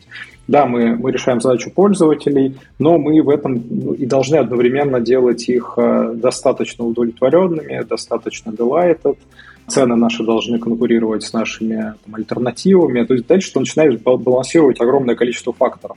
Это, мне, мне нравится понятие базовых моделей и углубления. То есть у тебя есть некая базовая модель продукта, где ты вот конвертируешь пользователей в деньги там, и так далее. Но этой модели недостаточно для описания реальности. Дальше мы начинаем углубляться. Вот, и чем глубже мы идем, тем больше у нас возникает факторов, там, различных там, подмоделек и так далее. Вот. Ну, в общем, проблема монетизации и счастья пользователя – это проблема балансирования внутри конкретной ситуации. Если у тебя мало конкурентов, тебя будет естественным образом сносить в, в сторону извлечения денег из пользователей, потому что куда они денутся. Если конкурентная ситуация более острая, ты вынужден там, конкурировать. Почему конкуренция это хорошо для пользователя? Почему антимонопольные комитеты существуют? Да, потому что они защищают интересы потребителя. Если есть конкуренция, то потребитель выигрывает. Ну, в общем, история про, про, про рыночные взаимоотношения возникает. То есть это не, не проблема хороший CPO или плохой, это проблема скорее текущей ситуации бизнеса и цели этого бизнеса, и, ну, и неких естественных наклонов в какую-то конкретную сторону по неким объективным причинам. Там тот же самый Авито, в котором э, мы с Егором работали, в какой-то момент нас сносило в сторону там овермонетизации. И это был очень сложный момент, потому что ну, ты, ты за этим наблюдаешь, понимаешь, что, блин, надо с этим что-то делать. Но с этим очень сложно начать что-то делать. Это как лягушку нагревать по чуть-чуть. Э, ты чувствуешь, что начинается вроде дискомфорт, но пока еще не горит. Вот. И, в общем, это такие, это преодоление внутренней организационной инерции, это преодоление собственной инерции. В общем, там очень много нюансов и факторов. Но хороший CPO, вот если опять же вернуться там, к хороший плохой CPO, то хороший CPO понимает и очень четко держит в голове вот текущую ситуацию, текущий фактор. Что мы делаем? Мы больше про value generation там, или value capture сейчас. Если мы про value capture, то у тебя должна быть дальше история, в том числе для команды, как мы будем потом догонять value capture. Ну, то есть классический пример там, про стриминговые сервисы, которые поднимают цены после того, как набрали достаточное количество контента, чтобы это поднятие ценности обосновать. В реальности происходит не совсем так, но общая идея примерно такая. Сначала ты накапливаешь ценность, а дальше ты ее монетизируешь, э, чтобы пользователь ощущал некую справедливость, что мне дали достаточно, чтобы я платил больше. Вот это ну, некий идеальный баланс, к которому нужно стремиться в продукте. Сначала value generation, потом value capture. Но получается обычно не совсем так. Вот у меня из этого еще один вопрос родился. А, смотри, наверное, на примере конкрет, ну не конкретной ситуации, но класса ситуации смогу объяснить. Я часто наблюдал подходы, проекты, ситуации, когда есть вот набор продукт-менеджеров, каждый из них отвечает за свои какие-то проекты, направления, неважно, стримы, как угодно можно называть, и у каждого есть какая-то своя понятная метрика, он за нее там как-то топит, он или она, неважно. И э, из-за этого они начинают принимать какие-то субоптимальные решения. То есть они поднимают свою локальную метрику, при этом начинают где-то по мелочи портить жизнь пользователю где-то тут, где-то там, потому что у них есть своя цель. Ну, короче, классическая проблема KPI. Вижу KPI, иду к KPI, не вижу типа ничего вокруг. Вот не возникает ли из этого у CPO роль как раз-таки такого адвоката пользователя, который должен посмотреть на всю эту кучу субоптимальных решений и немножко все-таки приводить их в порядок, чтобы, ну, короче, принимать глобально оптимальные решения. Вот так. Как-то немножко демпфировать, может быть. Ты, да, ты, ты, идея правильная, только я, я считаю, что CPO не должен эти решения принимать и быть скорее не, не арбитром, а скорее быть матчмейкером. То есть ты да, или там, как это называется, ты строишь систему, короче, ты строишь такую систему, чтобы продукты в этой системе играли с нужным результатом создаешь такие цели, такие балансы внутри системы для того, чтобы минимизировать этот эффект. От этого эффекта никуда не уйти, это как проблема тех долга. Давайте придумаем так, как что, ну, чтобы у нас тех долг не копился. Ну, давайте, все, у нас цель на год, чтобы тех долга больше никогда не было. Ну, такого не бывает. То же самое здесь. Мы не можем работать по метрикам, мы не можем работать в большой организации, чтобы не было субоптимальности в, в принятии решений на местах. кто-то будет перетапливать где-то, кто-то будет где-то перегибать. Задача CPO как раз в том, чтобы его личность была в системе минимизирована. То есть не нужно, чтобы человек был на месте и стоял на воротах, чтобы свои ворота там люди, игроки не забивали. Нужно построить систему таким образом, чтобы это было либо невозможно, либо очень сложно. Мне кажется, это скорее в этом задача CPO. Ну, концептуально это правда. CPO должен сделать так, чтобы это минимизировать. Вот совершенно там, от этого избавиться невозможно, если мы в большой компании. Но надо создать такие условия, чтобы это было очень сложно, в идеале невозможно. Следующий термин, который часто видно, когда спрашиваешь какого-нибудь head of product или CPO, чем ты занимаешься, обычно человек такой вращает бокал в руке и говорит, ну, я занимаюсь продуктовым виженом, вот, вот этим всем. Что такое вижен? Типа, в чем здесь конкретная роль CPO? Ну, Vision — это довольно простая история на самом деле. Ты должен уметь рассказать понятными словами любому человеку внутри и вне компании, какой продукт будет через определенное время. То есть Vision на 4 года – это вот какой наш продукт через 4 года. Не какой наш бизнес, там, а продукт, что он из себя представляет. Опиши наш продукт через 4 года, это есть Vision. И Vision путают со стратегией, Vision путают много с чем, но по факту это очень простая история. Вот опиши наш продукт через 2, 3, 4 года, насколько мы Vision порабатываем. И задача Vision – это в том, чтобы будущее формировалось, ну, то есть мы не можем будущее предсказать, мы не можем сказать, так, ребят, давайте посмотрим на аналитику, аналитику, посмотрим на данные, поговорим с экспертами и поймем, какое будет будущее, и к этому будущему вместе придем. Обычно происходит так, что мы придумываем себе будущее, в которое очень хотим верить и верим, делаем все возможное, чтобы будущее стало реальностью. И, по сути, задача хорошей продуктовой компании – это будущее сделать реальностью. То есть мы, там, мы формируем рынок, мы формируем ситуацию на рынке. Вот вижу он про это. То есть коммуницировать будущее таким образом, чтобы в него люди внутри поверили настолько, чтобы делали, прилагали все усилия для того, чтобы оно стало реальностью. А ты вот сейчас сказал, что его часто путают со стратегией, и при этом Vision можно сформулировать там, как мы будем выглядеть через 4 года. А почему это не стратегия тогда? Стратегия — это что же долгосрочная попытка представить, где мы окажемся? Стратегия – это конкретные шаги по достижению этого результата. То есть ты визуализируешь результат, ну, ты можешь там можешь сказать, так, я через 4 года это миллиардер, филантроп, плейбой там, и так далее. То есть тут хорошая визуализация, всем нравится. А стратегия – это как, как ты этого достигнешь, что ты будешь делать. Такой вопрос, а насколько вот этот вот вижен, он должен быть прям обоснованным, условно, там, забитым, или это просто могут быть... То, то что ты вот рассказал про филантропы и так далее, ну, это фантазии, условно. Насколько это вот именно, не знаю, их четкая формулировка, обоснованность важна? Ну, тут правильно говоришь, если люди челленджат вижен и в него не верят, ну, значит, это плохой вижен. Наша задача же не мечтать, наша задача зарядить людей на то, чтобы они делали этот вижен реальностью, в том числе мы. Ну, то есть, если сама C-команда не верит в Vision, не заряжена этим Vision, то это, это голый король. Это, это чувствуется, это сразу считывается люди должны верить в то, что они хотят сделать реальностью, и коммуницировать это таким образом, чтобы люди внутри остальные тоже в это поверили, и чтобы тоже это делали реальностью. Это должно, ну, должно быть реализуемо, то есть мы должны загореться этой идеей. И по факту там, то, что объединяет крутых визионеров, ну, в хорошем смысле, то, что они умеют это будущее придумать, сами в него поверить и людям его правильным образом донести, чтобы они загорелись. Ну, хорошие, крутые ребята накручиваются на крутой вижен потому что всем очень хочется его сделать реальностью. Это классная история. С этим понятно. Vision довольно абстрактная штука. Давай попробуем приземлить на конкретику. Насколько CPO должен плотно работать с метриками? Типа, кто вообще определяет метрики? CPO или он с продуктов их должен собрать? Зависит, какие метрики. Ну, метрики это тоже там разного уровня абстракции э, сущности. У нас есть метрики, которые меряют конкретные кусочки продукта, а потом они собираются в большие куски, еще большие куски. В итоге у нас есть какие-то большие истории вроде ретеншена, денег на выходе и так далее. Есть два ключевых понятия. Есть понятие лидинг-индикаторы и, лэггинг-индикаторы. Как по-русски сказать, извиняюсь, сейчас быстро не вспомню, но по сути это те индикаторы, которые происходят здесь и сейчас, ты можешь на них, за ними наблюдать, и они являются предикторами того, что будет на вот этих вот больших метриках потом. Ну, то есть мы видим, например, что какая-то воронка не воронится, то есть люди не конвертируются через эту воронку прямо сейчас, в реал-тайме, с нужным а, для нас рейтом, это значит для нас, что эти люди, скорее всего, не заретейнятся. То есть они не прошли регистрацию, скорее всего, их не будет в ретеншене. Или там люди не получили какого-то результата на важном шаге, значит, скорее всего, мы их там увидим в черный, не увидим в ретеншене. То есть черный ретеншн – это счет на табло. То есть мы увидели, что уже по итогам работы этой системы у нас получилось. А лидинг-индикаторы – это те индикаторы, которые показывают, как эта система работает прямо сейчас как там все это конвертится. И по результату табло это достаточно банальные вещи, их не надо определять. Там, ну, retention, revenue, там все это, это, это, это и так считается.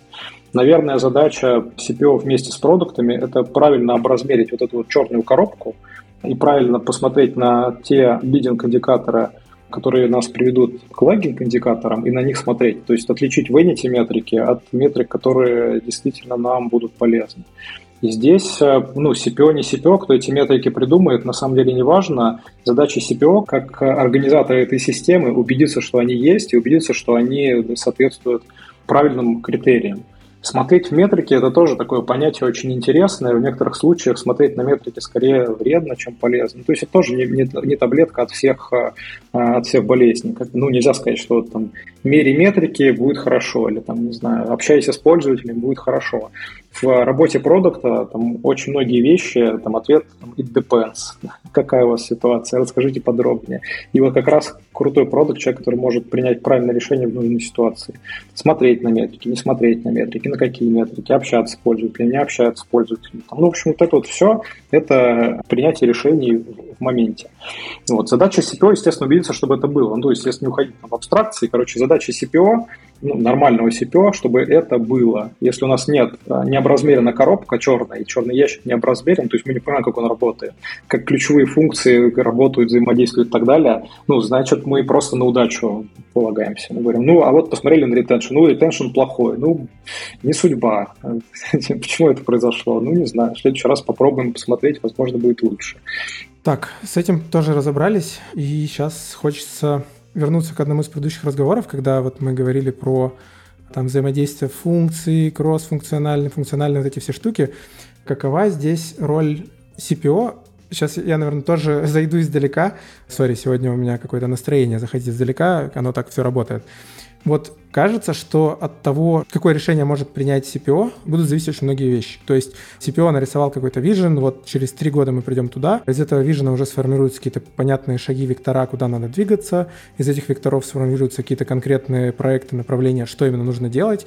И вот как раз то есть в том подходе, за который ты топил изначально, про кроссфункциональность, получается, что и организацию, может быть, нужно, исходя из нового какого-то продуктового вижена, перекроить просто полностью. Вот э, прав ли я, что это получается в конечном итоге вотчина в том числе и CPO. Понять, что организацию нужно перестроить, как-то по-другому договориться, как между собой взаимодействует разработка, бизнес, продукт, какие-то новые отделы выделить, какие-то бизнесовые вертикали и т.д. и т.п. Да, ты прав. Только это задача не только CPO, задача... То есть организация должна строиться от цели организации. Не цели организации, а от, от организация, организация. Не от орг-структуры надо строить цели, орг-структуру от целей. Те цели бизнеса, они в том числе определяют цели продукта. То есть цели продукта в воздухе не существуют, они идут от цели бизнеса. Цели бизнеса идут от ожидания акционеров или владельцев компании. Соответственно, продукт – это продолжение целей бизнеса. И орг-структура – это тоже продолжение целей бизнеса. Поэтому, да, орг-структура должна отвечать целям бизнеса. Если нам нужно делать очень много проектов или кусочков продукта, где задействовано большое количество функций, ну, не знаю, там частый вопрос, а вот нам на каждом проекте нужен юрист. Это что же нам значит юриста сажать в продуктовую команду? Да, но не в продуктовую команду, а в команду, которая работает над этой целью, потому что там узурпировать э, понятие продуктовая команда не стоит. Эта команда работает над целью, да, там есть юрист, который full time работает над задачей. В этом нет ничего такого. Там есть бэкэндер, который full time работает над задачей задачей. И все остальные функции – да. То есть ответ на твой вопрос – да, оргструктура должна быть продолжением целей, но это сделать очень сложно. И часто невозможно по политическим причинам, особенно больших организаций. И поэтому многие организации очень сильно страдают с ростом бизнеса, состоянием бизнеса и так далее. Все понимают, что нужно делать, как делать правильно, но не могут по объективным причинам. Кстати, еще важный момент, вот ты говоришь, CPO, как, какие решения примет, я тоже упоминал, что это очень важно, принятие решений. У принятия решений есть очень важный follow-up, это социализация решения и монбординг людей в это решение. То есть, если ты принял правильное решение, но при этом не социализировал его, не продал нужным людям, То есть ты можешь быть самым умным засранцем в компании, которого все ненавидят, и у тебя будут супер правильные, выверенные решения, идеальные, но у тебя ничего не получится, если ты зафейлишь софт-скилловую часть, а если ты зафейлишь политическую часть. Ну, понятно, да, это получается скорее какая-то шаренная зона ответственности каких-то там несколько количества, наверное, C-level менеджеров, ну, в том плане, что если CPO придумал новую какую-то стратегию, новый вижен, и в нем там может понадобиться несколько команд, которые занимаются разными целями, но при этом не продал эту историю CTO, то попытка разделить как раз-таки там разработку, например, на эти команды под разные цели, ну, наверное, интересно было бы за этим понаблюдать, конечно, если CTO, допустим, против. Это самый частый фейл на моей практике, самый частый фейл CPO как конкретного человека – это конфликт с CTO. Ну, по разным причинам. Это может быть слабый CTO, там, злой CTO, слабый CPO там, и так далее. Может быть разные конфигурации, но люди друг с другом плохо работали, и поэтому CPO чаще всего отмечается как зафейливший, потому что бизнесовые цели обычно вешаются на него. В общем, tagline этого выпуска – дружите с э, инженерами-разработчиками, иначе зафейлитесь как CPO. Так-то. Таглайн был, должен быть «имейте такой вижен, чтобы CTO был вам другом», скорее так. Или подсидите плохого CTO и наймите нормального. Тоже вариант, да. Ну, подсидеть — это универсальное решение любой проблемы, в общем-то.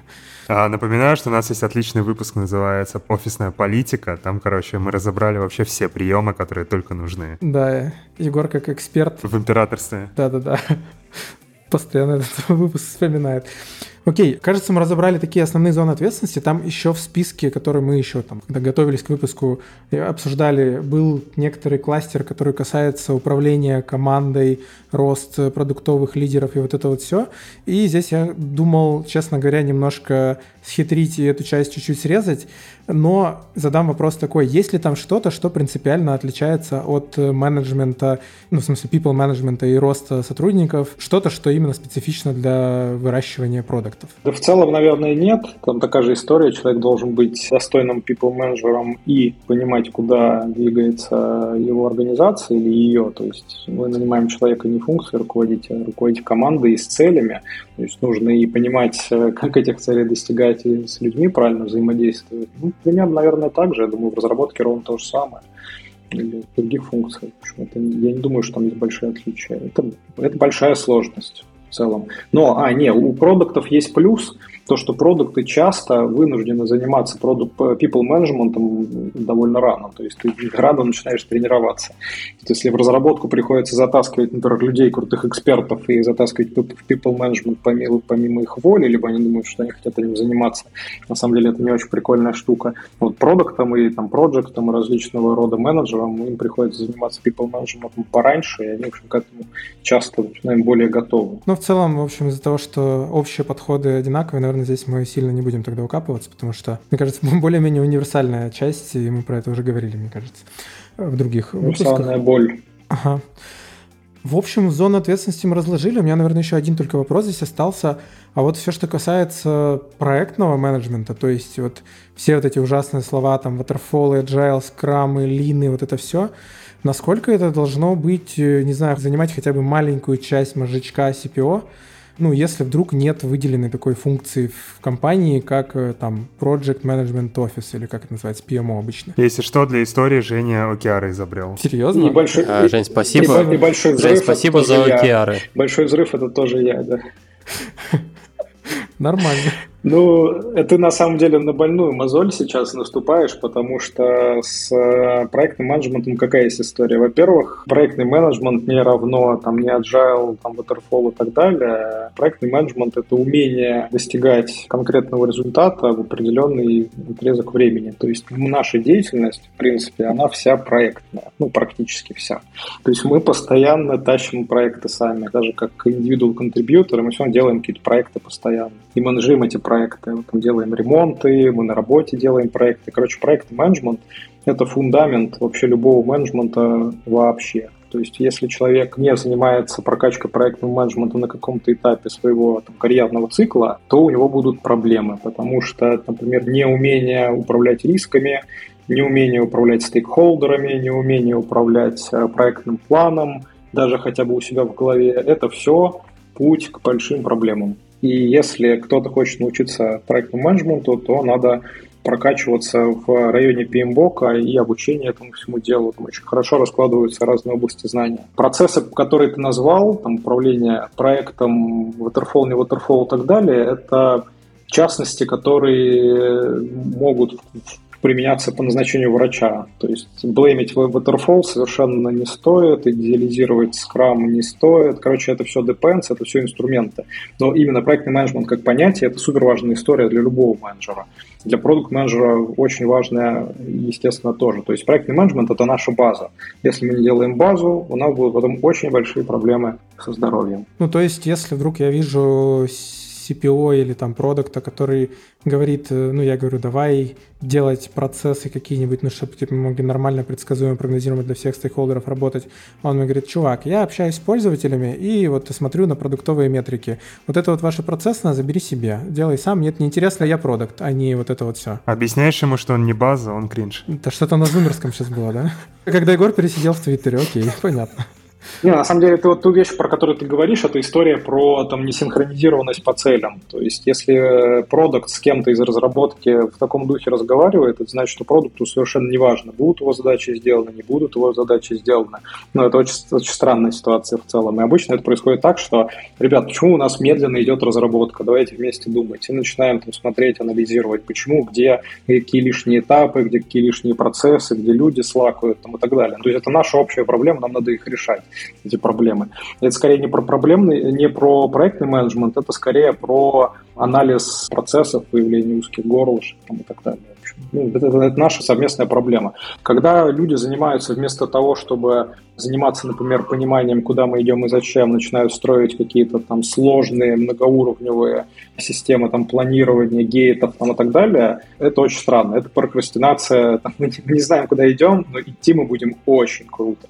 Красиво, быстро. Но куда мы идем, особо непонятно. Вот, наверное, вот эта вот боль, она, вот, я слышу в твоих э, словах вот какую-то вот такую боль. Вот. Ну, в общем, проектный менеджмент это очень важно. Вот именно как концепт, как область знаний, проектный менеджмент это, это очень важно. Особенно управление рисками, и особенно управление стейкхолдерами. Да, я тут э, стараюсь придерживаться каких-то абстрактных формулировок, но это все на самом деле из некоторых реальных ситуаций, все эти вопросы, поэтому да, некоторая боль имела место быть когда-то в прошлом. Мне кажется, мы с зонами ответственности определились. Такой философский вопрос, а можешь ли ты как-то приоритизировать, типа, что самое важное, ну, из перечисленного, что там топ-3, что должно быть всегда в фокусе, остальное может там где-то выпадать, его можно кому-то делегировать. Ресурс, я его в ресурс цели. Если у нас есть понятные цели, понятные ресурсы, и ресурсы заэнейблены для того, чтобы этих целей достигать, то всегда надо про это думать, всегда это держать в голове. Э, если нет э, вижена, нет понятного пути движения к этому вижену, это тоже проблема, но там, первично, конечно, это цели, куда мы, зачем идем, что от нас хотят какие у нас ресурсы для этого есть, это ключевой момент. Дальше все очень от ситуации зависит. Может быть ситуация, к ситуации, к конфигурации а, ситуации, в которой может оказаться продукт, CPO, head of неважно, их, их очень много. И каждая ситуация отличается. Но анализ ситуации, он начинается отсюда. Что от нас ну, нас нанимают на работу конкретные люди. Они что от нас хотят, а от них что хотят, а акционеры что хотят, а бизнес вообще про рост или про экстракцию денег сиюминутную там, и так далее. Вот если, если этого понимания нет, там мне, кстати, в списке, который мы с тобой затрагиваем, как артефакты до выпуска у нас появившийся, есть там история про понимание бизнеса. Это понимание бизнеса, наверное, не как вот абстракция. Вот мы там продаем какие-то вещи с какой-то маржинальностью каким-то юзерам, а в том числе понимание нашей ситуации в этом бизнесе. Мы вообще сейчас что хотим? Роста большого хотим. А если мы хотим большого роста с точки зрения там, юзерской базы или еще чего-то, почему не, не инвестируем? Почему мы говорим одновременно про косты? Почему у нас такая шизофрения? В общем, надо решать э, вот даже хотя бы на уровне понимания, почему так происходит. Не то, что давайте сделаем идеально, но понять ситуацию, почему именно так, это важно, потому что все остальное оттуда растет. Проблемы часто они вот ровно от этого, от непонимания, что от нас хочет условный бизнес. Ну, это, там, не знаю, продукты приходят и начинают бороться за счастье пользователей, там, условные в кавычках, а по факту ожидается сейчас от бизнеса совершенно другое. Правильно ли понимаю, что вот этот весь набор зон ответственности, он такой более-менее универсальный, просто по мере роста организации какие-то штуки там на маленьких масштабах они выключены, они нужны, потому что, понятное дело, какая там нафиг организационная структура, когда у вас вся структура это CEO, CTO и CPO и литрушка пива, и все, больше ничего нет а по мере роста компании какие-то отдельные вот эти вот штуки могут включаться, но по большому счету, если планируется большой успешный бизнес, то надо быть готовым этими вещами в какой-то момент времени заниматься. Правильно же понял? Да, да, да, это так и есть. На самом деле у меня есть некая выборка владельцев бизнеса, с которыми мы общались по поводу того, что им нужно прокачивать э, по мере роста организации, нужен ли им CPO или не нужен. И выясняется очень такая интересная история, то, что люди в себе забивают здравый смысл в какой-то момент. То есть они считают, что здравый смысл перестает работать, им нужно переходить на какую-то другую религию. То есть бизнес развивался, развивался, человек руководствовался здравым смыслом понимания своего бизнеса. В какой-то момент он вырос и такой, так, я читал, что люди там какие-то фреймворки используют. Я перестаю пользоваться здравым смыслом и переключаюсь на фреймворки. Как бы тут звучит это ровно так. Но по факту с ростом бизнеса здравый смысл реальности не теряет, физика не перестает работать, там и все остальное. Поэтому часто ответы на вопросы там, про продукт менеджмент про бизнес там, и так далее, он лежит в плоскости здравого смысла. Например, там вот как нам построить оргструктуру, там, а цели у тебя какие –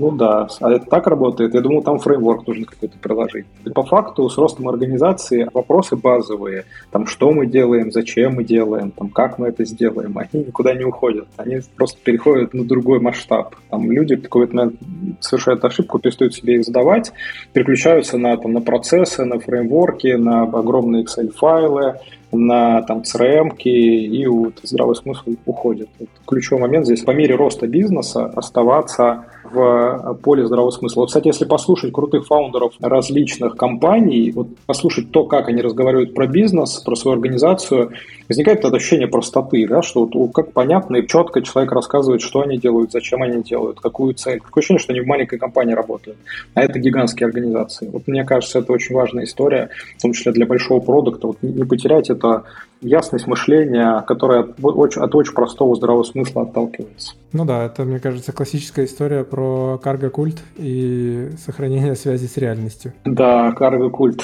любимая наша история. Давайте внедрим ОКР.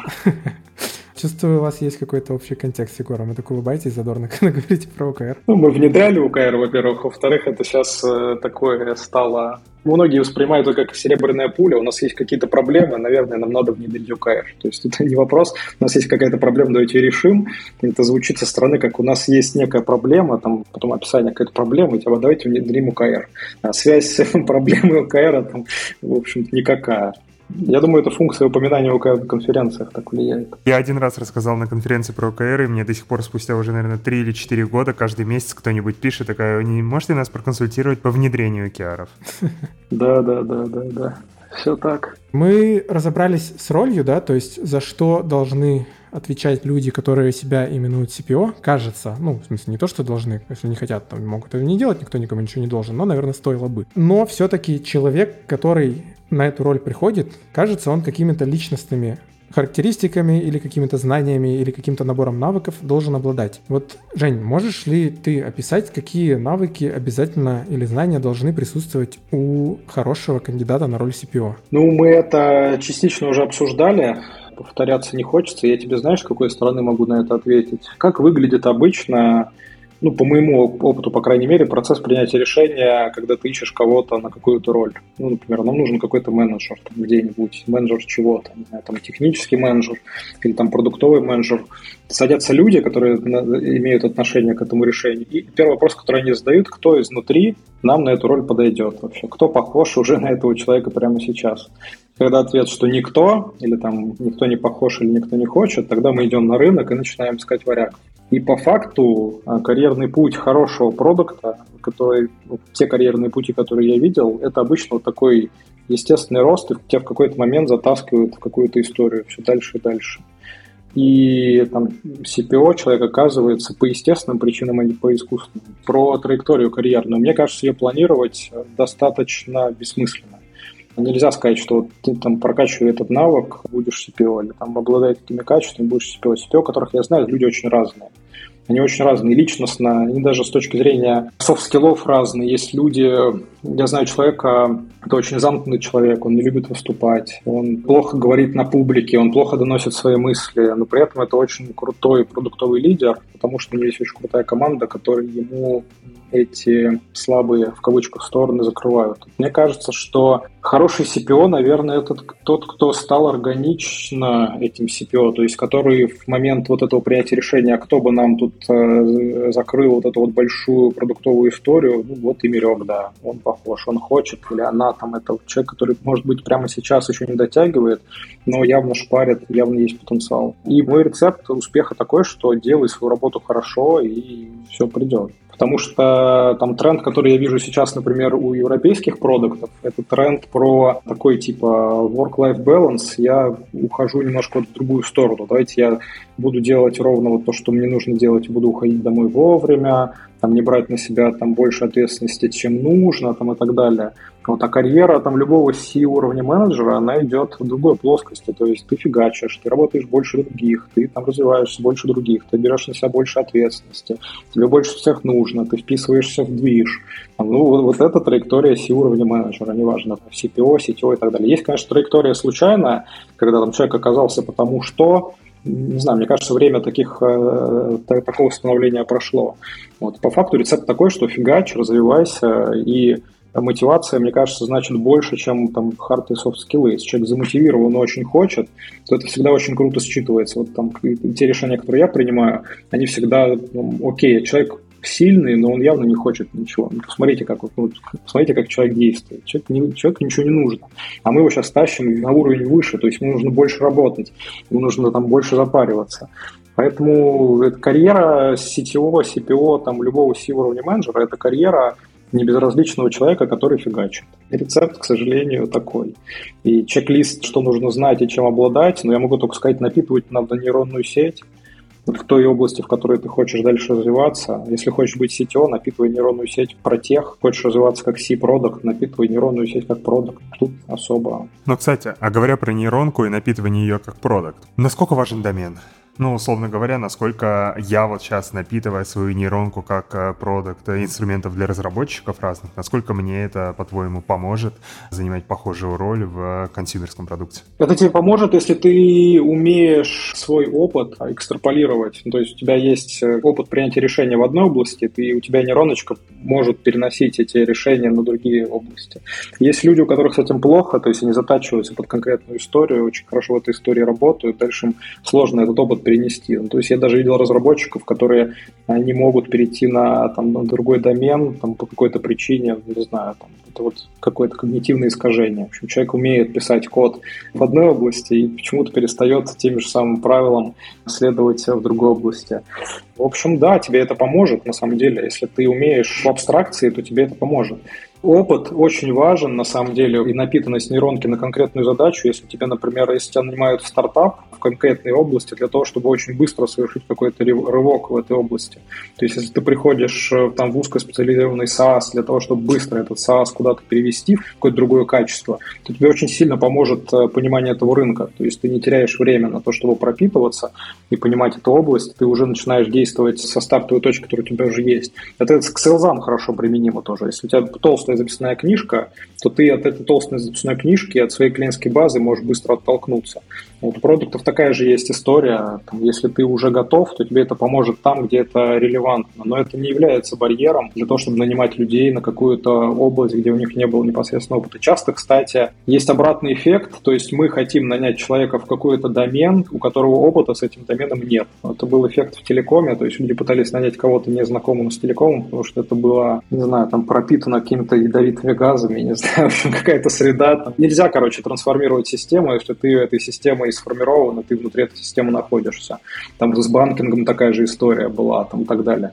Вот. В общем, домен, он актуален, когда тебе нужно понять, что да, окей, я, я беру человека с пропиткой правильной, чтобы он быстро стартанул, быстро принес результат. Но обычно пропитка происходит там, за несколько месяцев или, там, если сложный домен, в течение года, если человек хочет пропитываться. Слушай, получилось как-то немного фаталистично, на мой взгляд, не? Ну, то есть, типа, если судьба тебя приведет к тому, чтобы стать CPO, ты им станешь. А не, ну нет, подожди. То, как бы, ну, не только, судьба только можно и фигачишь. Покачать. И фигачишь. А, ну, судьба и фигачишь, да. Фигачишь, фигачишь. Ты не безразличен, и ты фигачишь. Это достаточно редкое качество, на самом деле. То есть это, я не знаю, это качество от себя прокачать можно или нет, но ты фигачишь, ты делаешь. Знаешь, вот есть такая, я не знаю, что это шутка, мем, что это, что с учеными разговаривать очень неприкольно, потому что они тебе не дают ответов никаких, они тебе все время рассказывают про там какие-то вероятности, это не знаем, это не знаем, это не уверены, это почти знаем, но на самом деле не знаем и так далее. Ну, то есть ответы на сложные вопросы, они бы обычно, они обычно такие. Простых ответов на сложные вопросы не бывает. Но все-таки неужели нет каких-то конкретных скиллов? Системное мышление прокачивать, э, смотреть, как другие чуваки принимают продуктовые решения, изучать какие-нибудь продуктовые дайджесты, вот эту насмотренность свою качать. Такие какие-то вещи совсем конкретные, совсем приземленные. Это важно или оно так или иначе случится само собой, если ты вот то самое фигачишь и тебе интересно. Ну смотри, есть результат, вот это вот прокачанная нейронка, есть пути. Вот если ты конкретно пойдешь путем прокачки через книги, через конференции, через еще что-то, и туда придешь, ты молодец, но это твой путь.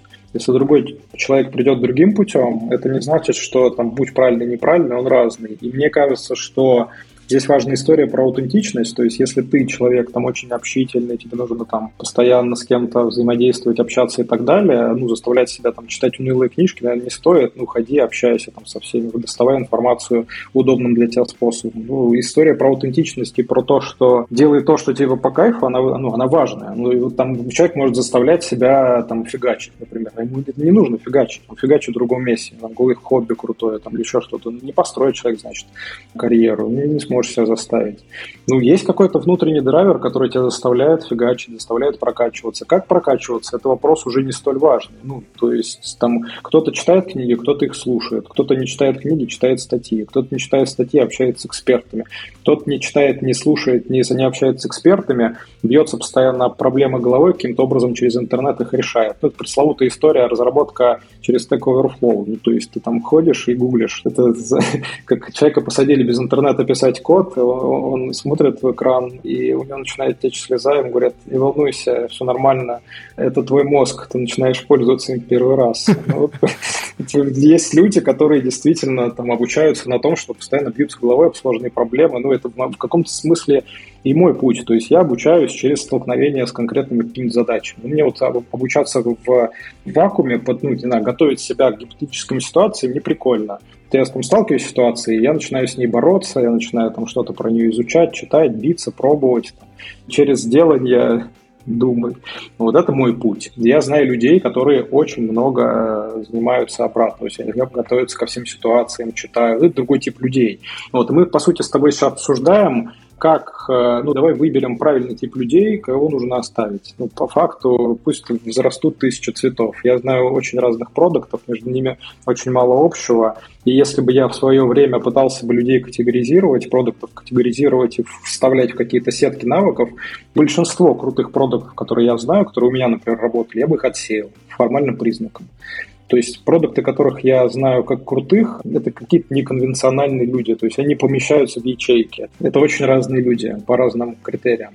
Вот их э, объединяет то, что они умеют решать э, достаточно сложные проблемы каким-то своим способом. Кто-то там решает проблемы как добрая мама, кто-то как злой волк-одиночка и так далее. Ну, в общем, очень сложная задача категоризировать некатегоризируемое в этом случае. Как машинное обучение. Если ты знаешь, как работает э, модель, значит, она плохо работает. Вот если ты можешь понять, почему там человек хороший, там как про, точнее, ты можешь пострационализировать успех человека, но сформировать дорогу, как стать, ты, ты не можешь. Я такого способа не знаю. Наверное, как раз и не хотелось особо рационализировать дорогу, потому что, ну, правда, это супер индивидуальная история.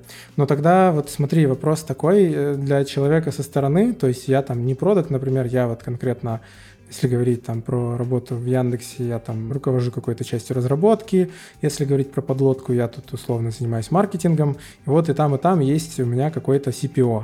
Вот как мне понять, что этот CPO норм? Типа, вот он нормально работает. Я сейчас смотрю на Стаса очень внимательно. В момент, когда ты задаешься вопросом, нормально человек работает или ненормально, скорее всего, ненормально. В момент, когда у тебя возник такой вопрос, значит, что-то уже не так. Ну, то есть, тебя... Черт, меня спалили. Не возникнет не, ну типа человек э, приносит какие-то цели, что-то объясняет, что-то рассказывает. Вот я сейчас в смысле не, не про конкретику, не дай бог, не подумайте.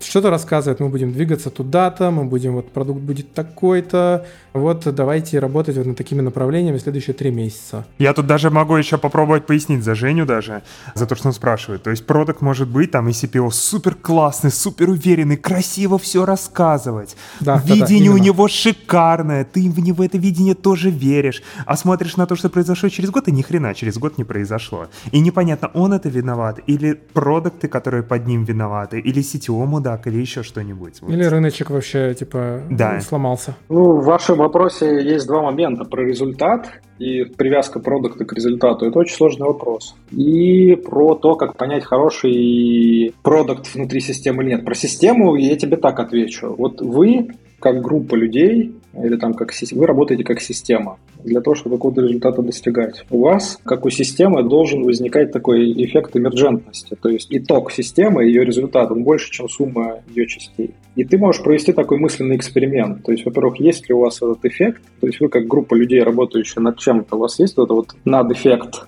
который больше, чем сумма частей. То есть вы работаете как команда, как система или как группа, просто люди по отдельности решают свои задачи. Четыре человека копают, вырыто четыре там ямы, никакой эмерджентности не возникло. Если у вас есть эффект системный, это первый момент. Второй момент – это то, что если ты, ну, мысленный эксперимент, вытаскиваешь этого человека из системы, что пропадет? То есть пропадет эмерджентность, пропадет какая-то часть работы, то есть что будет? И этот мысленный эксперимент сложно провести, потому что мы часто не понимаем, в чем добавочная стоимость вот конкретного специалиста, как про системных администраторов, что пока он сидит и ничего не делает, у нас все работает. Ну, здесь сложно очень на этот вопрос ответить. И обычно это на уровне ощущения. То есть команда ощущает пользу от этого человека или нет.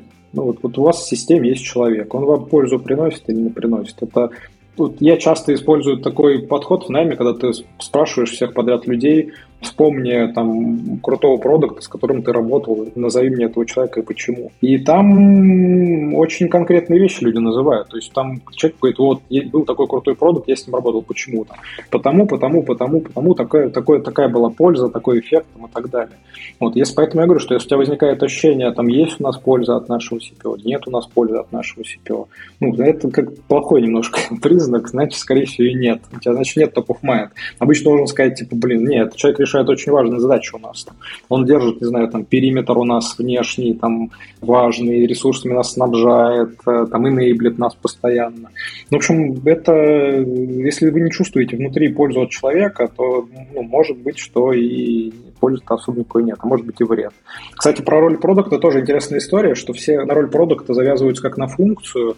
Мне кажется, это все-таки не функция, это, это именно роль. То есть продукт может быть технарь продукта может быть кто угодно. То есть это человек, который, это не безразличный человек, который знает, что нам делать, может это знание транслировать другим частям команды, другим людям в команде в виде, как мы это сделаем, то есть что конкретно и как, и почему. И это может быть кто угодно. И поэтому мне не нравится история про делать из продукта функцию. Опять же, потому что разные люди разными путями приходят в продукт. Вот Егор сидит.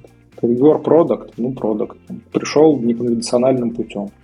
В общем, таких примеров очень много. Короче, если у вас возникло ощущение, нужен нам продукт или не нужен, это плохой сигнал. Скорее всего, что-то не то. Смотрите, мы разобрали всякие фундаментальные, прям такие максимально серьезные вопросы про то, что за людей мы там ожидаем увидеть. И теперь хочется немножко приземлить на такие небольшие, не связанные друг с другом вопросы. Я бы начал с первого, совсем конкретного, не знаю, можешь на своем примере, можешь на чем-то еще. А как вообще выглядит рабочий день CPO? Вот проснулся, почистил зубы, выпил кофейку, что дальше? Как у любого менеджера. Встречи, встречи, встречи, встречи, звонки, встречи, звонки, встречи, встречи. И часов в 8 вечера начинаешь работать. Ну, примерно так выглядит рабочий день.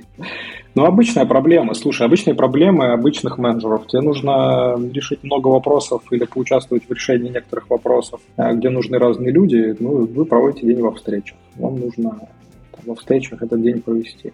И так день за днем. По факту основная проблема там, для рабочего дня, ну, наверное, CPO, раз уж мы CPO обсуждаем, это э, как э, сбалансировать работу, где ты работаешь, ну, не знаю, там, думаешь, рожаешь какие-то документы там и прочее, с банальной нагрузкой от встречи. То есть тут банальный тайм-менеджмент. И успех, наверное, когда 30% рабочего дня, это все-таки рабочего дня, не 12 часов, а, которые ты можешь вообще бодрствовать.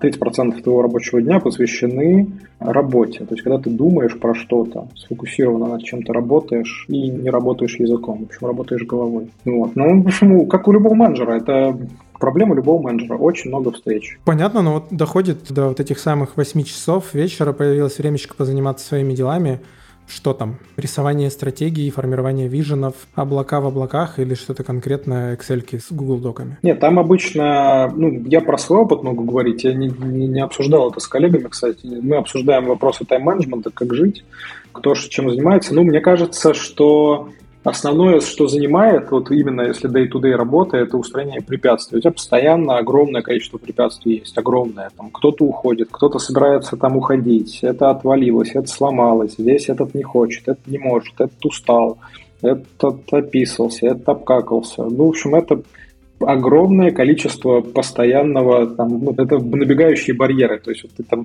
бежишь, бежишь по дороге, вот на тебя такие препятствия налетают, ты там что-то перепрыгнул, что-то там пробил головой, от чего-то убежал в другую сторону и прочее. Устранение препятствий. Каждый день устранение препятствий разного рода. Человеческий фактор, технические проблемы.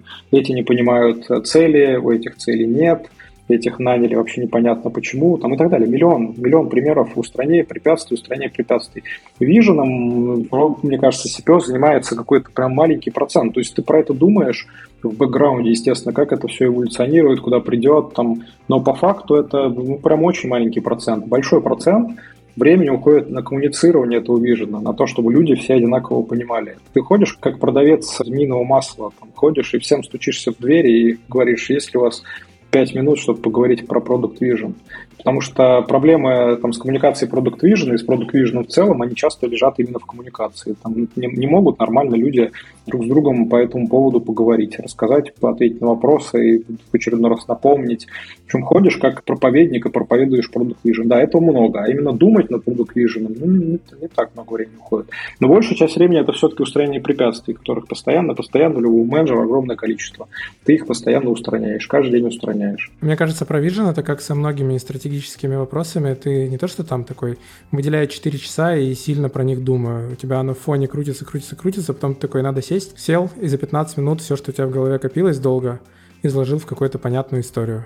И сразу, если в ней есть противоречия, пошел думать дальше, если нет, то пошел думать, как коммуницировать. Да, да, с выработкой виженной стратегии обычно проблем никаких нет, если нет проблем на уровне менеджмента, когда люди там решают разные задачи, или команда только сформировалась. Ну, это какая-то такая секрет полишинель. Обычно вижен лежит внутри компании, его надо только сходить и конденсировать просто из этой, из окружающей среды.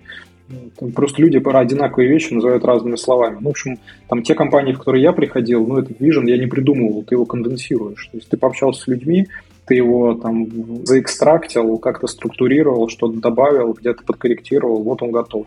Проблема коммуницировать его, то есть всем донести его в нужный форме, там, к разработчикам в одном виде, всех друг с другом захороводить, чтобы все друг с другом работали вместе, продал, социализировал. В общем, вот это вот много времени занимает, но это такое, это, равно, это процент времени. Все-таки большая часть, больший процент времени, вот именно каждый день, если мы стандартный день рассматриваем, стандартный обычный рабочий день, это, это устранение препятствий, решение проблем.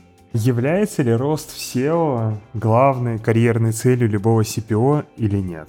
И является ли CPO промежуточной точкой сюда? Нет, я думаю, что здесь правильно сказать, что CPO органично растет в предпринимателя, ну то есть ты в какой-то момент захочешь делать что-то свое, здесь плюс в том, что предприниматель это не обязательно SEO, то есть можешь стартануть бизнес а, и потом нанять администратора, например, или стартануть бизнес как кофаундер, и у тебя административными задачами будет заниматься кто-то другой. Все-таки роль SEO, она очень сильно про, про администрирование. Это вот роль такая, это финансы, администрирование, процессы, чтобы все работало. Короче, делать так, чтобы механизм работал. Вот роль CPO, если человек любит свою роль именно за то, что она про продукт, если ты потом уходишь там, в SEO-роль, то в какой-то степени от тебя нагонит вот эта вся административка, финансы, инвестиции, деньги, деньги, бизнес, бизнес, и ты перестаешь заниматься продуктом. Поэтому естественная роль, естественная прогрессия роли CPO – это фаундер, кофаундер своего бизнеса в роли именно человека про продукт. Вот. А SEO, мне кажется, это если продукт переходит на путь SEO, это значит, что был какой-то мисматч немножко. Человеку больше интересно заниматься такими механизмом бизнеса как бизнеса, чем а, продуктом. Наверное, так. То есть это не прямая дорожка. Это, это сайт, сайт-трек, на мой взгляд. И тут у меня мог бы быть финальный вопрос, но мы на него уже ответили. Обычно мы в этот момент э, спрашиваем, а что ты можешь порекомендовать, почитать или посмотреть тем, кто вдохновится, захочет стать CPO, но мы уже поняли, что надо фигачить, и никаких э, книжек, статей советовать мы, я так понимаю, не будем. А вот тут, кстати, я, не, бы, я, я, бы, э, я, я даже ворву сейчас, Женя, извини, перебью тебя. Давай. У тебя в канале был пост, который мне когда-то прям дико понравился, эту модель, я потом еще сам тоже многим людям рассказывал и продавал, про то, что можно представить любые книги в виде дерева и, ну, вообще любые знания. И там есть ствол, есть ветки, есть листья. И вот как раз про то, что фокусироваться прикольнее не на листьях, а вот на вещи там в области корней где-то. Вот поэтому вот что вот из такой области стоит почитать тем, кто хочет быть CPO? А можно метафору развернуть для тех, кто с ней не знаком? Ну, типа, стволы и ветки, и листья, если мы говорим про вот книги и все остальное, это что такое? Ну, мозг, что это? Мозг — это разветвленное дерево, знания, там можно в виде дерева представить. В общем, у тебя есть дерево, там есть ствол, толстые ветки, тонкие ветки, тоненькие веточки, листики там и прочее. Но когда человек хватается за листики, ну, за какие-то частности, там, а, конкретные знания против э, общих Да, фундамент, фундаментальные знания, да, то есть фундаментальные знания. Ну, фундаментальные знания для CPO, они те же самые фундаментальные знания, что для огромного количества людей, которые хотят с менеджментом связываться. Это то же самое системное мышление, это проектный менеджмент, это менеджмент в целом как, э, как область знаний, как дисциплина. В общем, это психология. В общем, это все вот, если нашу деятельность как менеджера или там, неважно, CPO, не CPO, спустить до области знаний, откуда она выросла, ну, не знаю, people management, там, из психологии там, или из организационного управления. Вот ты можешь свои вот эти листочки day-to-day активностей а, схлопнуть до фундаментального знания. И, ну, я считаю, что фундаментальному знанию нужно больше времени уделять, чем частностям. Вот ошибка, когда мы начинаем читать книжки, там, которые просто где переименовывается какая-то модель известная, и человек просто там наливает туда дополнительной воды, пытается придумать новое знание, которое новым знанием по факту не является. Вот я как раз недавно написал пост про то, что хорошие книжки написаны уже, и многими уже прочитаны, но мы по всему продолжаем искать вот это вот, а вот это вот, э, вот, вот это, может, мне поможет, а может, вот это, вот новую книжку написали, про нее все обсуждают в Твиттере, давай я ее прочитаю, по факту нет. То есть, если есть фундаментальные знания, их, в принципе, достаточно для того, чтобы применять на практике. Я отвечу, на самом деле, про это еще с какой стороны. По поводу того, что можно сделать, э, чтобы стать CPO. Многие продукты, на самом деле, не понимают, как устроена полностью продуктовая работа, потому что, например, они работают в большом механизме и являются частью этого большого механизма.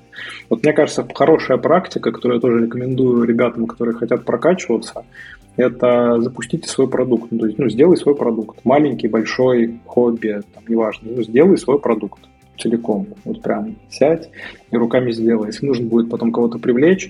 На самом деле есть такая тема, то что геймеры становятся хорошими менеджерами, потому что в какой-то момент нужно решать задачи подручными способами, не знаю, там, пойти в рейд, организовать команду, там, школьников немотивированных, там, и они эту задачу решают, и уже напитанные нейроночки потом приходят в корпорацию, такие, типа, блин, и это вы называли сложной задачей, вот. В общем, вот это вот, чтобы потренироваться, да, можно начать играть в какую-нибудь онлайн-игру, конечно, там гильдию организовать, но все-таки ближе к, к делу будет э, свой продукт сделать. Вот. Мне очень помогло. Я делал несколько раз свой продукт, в основном неудачно, и мне это во многом помогало. То есть я понимаю, как работает, как эта вся хрень работает, в том числе про деньги. И, в общем, да, попробуйте делать свой продукт, и потом, когда будет что-то не получаться, почитайте какие-то книжки. А на досуге, когда уже ты сидишь такой в халате с э, бокалом э, чего-то вкусного возле камина, там, накрытый клетчатым пледом, и не знаешь, куда потратить э, два часа времени, ну, почитай про проектный менеджмент, что-нибудь фундаментальное. Окей, спасибо за крутую рекомендацию. Кстати, если хочешь, мы ссылочку на твой канал тоже можем в описание к выпуску положить. Мне кажется, интересные вещи рассказывал. Ну, я, по крайней мере, заинтересовался пойти почитать, что там еще у тебя интересненького есть. Вот. Поделюсь. И на этом мы готовы подводить черту под этим выпуском. Давайте в двух словах вспомним, о чем мы сегодня поговорили. На самом деле все очень просто. Мы сегодня говорили про роль CPO, Chief Product Officer – что это вообще значит, э, чем занимаются эти люди, чем CPO отличается от продукта, поговорили про зоны ответственности на этой роли, прям разобрали досконально, как они меняются в зависимости от того, большая компания, маленькая, стартап или там суперкорпорация. Мы поговорили про то, какие знания и навыки могут быть на самом деле на этой роли нужны, как понять, что CPO хороший или плохой, чем они занимаются на такой day-to-day основе и как развиваться, вообще в какую сторону смотреть, если хочется самому стать CPO. Жень, спасибо большое, что пришел. Было очень интересно разговаривать. Я для себя много крутых мыслей почерпнул. Спасибо, было круто. Спасибо. Спасибо, что позвали. Стас? Да-да. Можно задать тебе вопрос? Конечно. Короче, смотри, ты уже запустил свой продукт. Ну, такой довольно успешный, если посмотрим. Но э, не считая последних нескольких месяцев. Это первое. Второе, ты фигачишь. Ты, типа, там постоянно по ночам что-то делаешь довольно много. В-третьих, у тебя мощные софты, высокий эмоциональный интеллект и, ну, такой чуть выше среднего просто интеллект. А, что тебе нравится ну, больше, ну, не чем... Слишком, не слишком ниже среднего, я бы даже сказал. Да. Что тебе нравится больше, чем понимать, что ты уже просто практически CPO в тутуру? Да, или, возможно, даже SEO. Да, больше этого, дорогие друзья, мне нравится, когда вы ставите 5 звезд в iTunes, твитите, ретвитите, рассказывайте о нас своим друзьям, а самое главное, слушайте подкаст «Подлодка». Это был выпуск подкаста «Подлодка» в коллабе с Epic Growth. Сегодня мы говорили про CPO. Всем спасибо и пока-пока. Пока-пока. Good.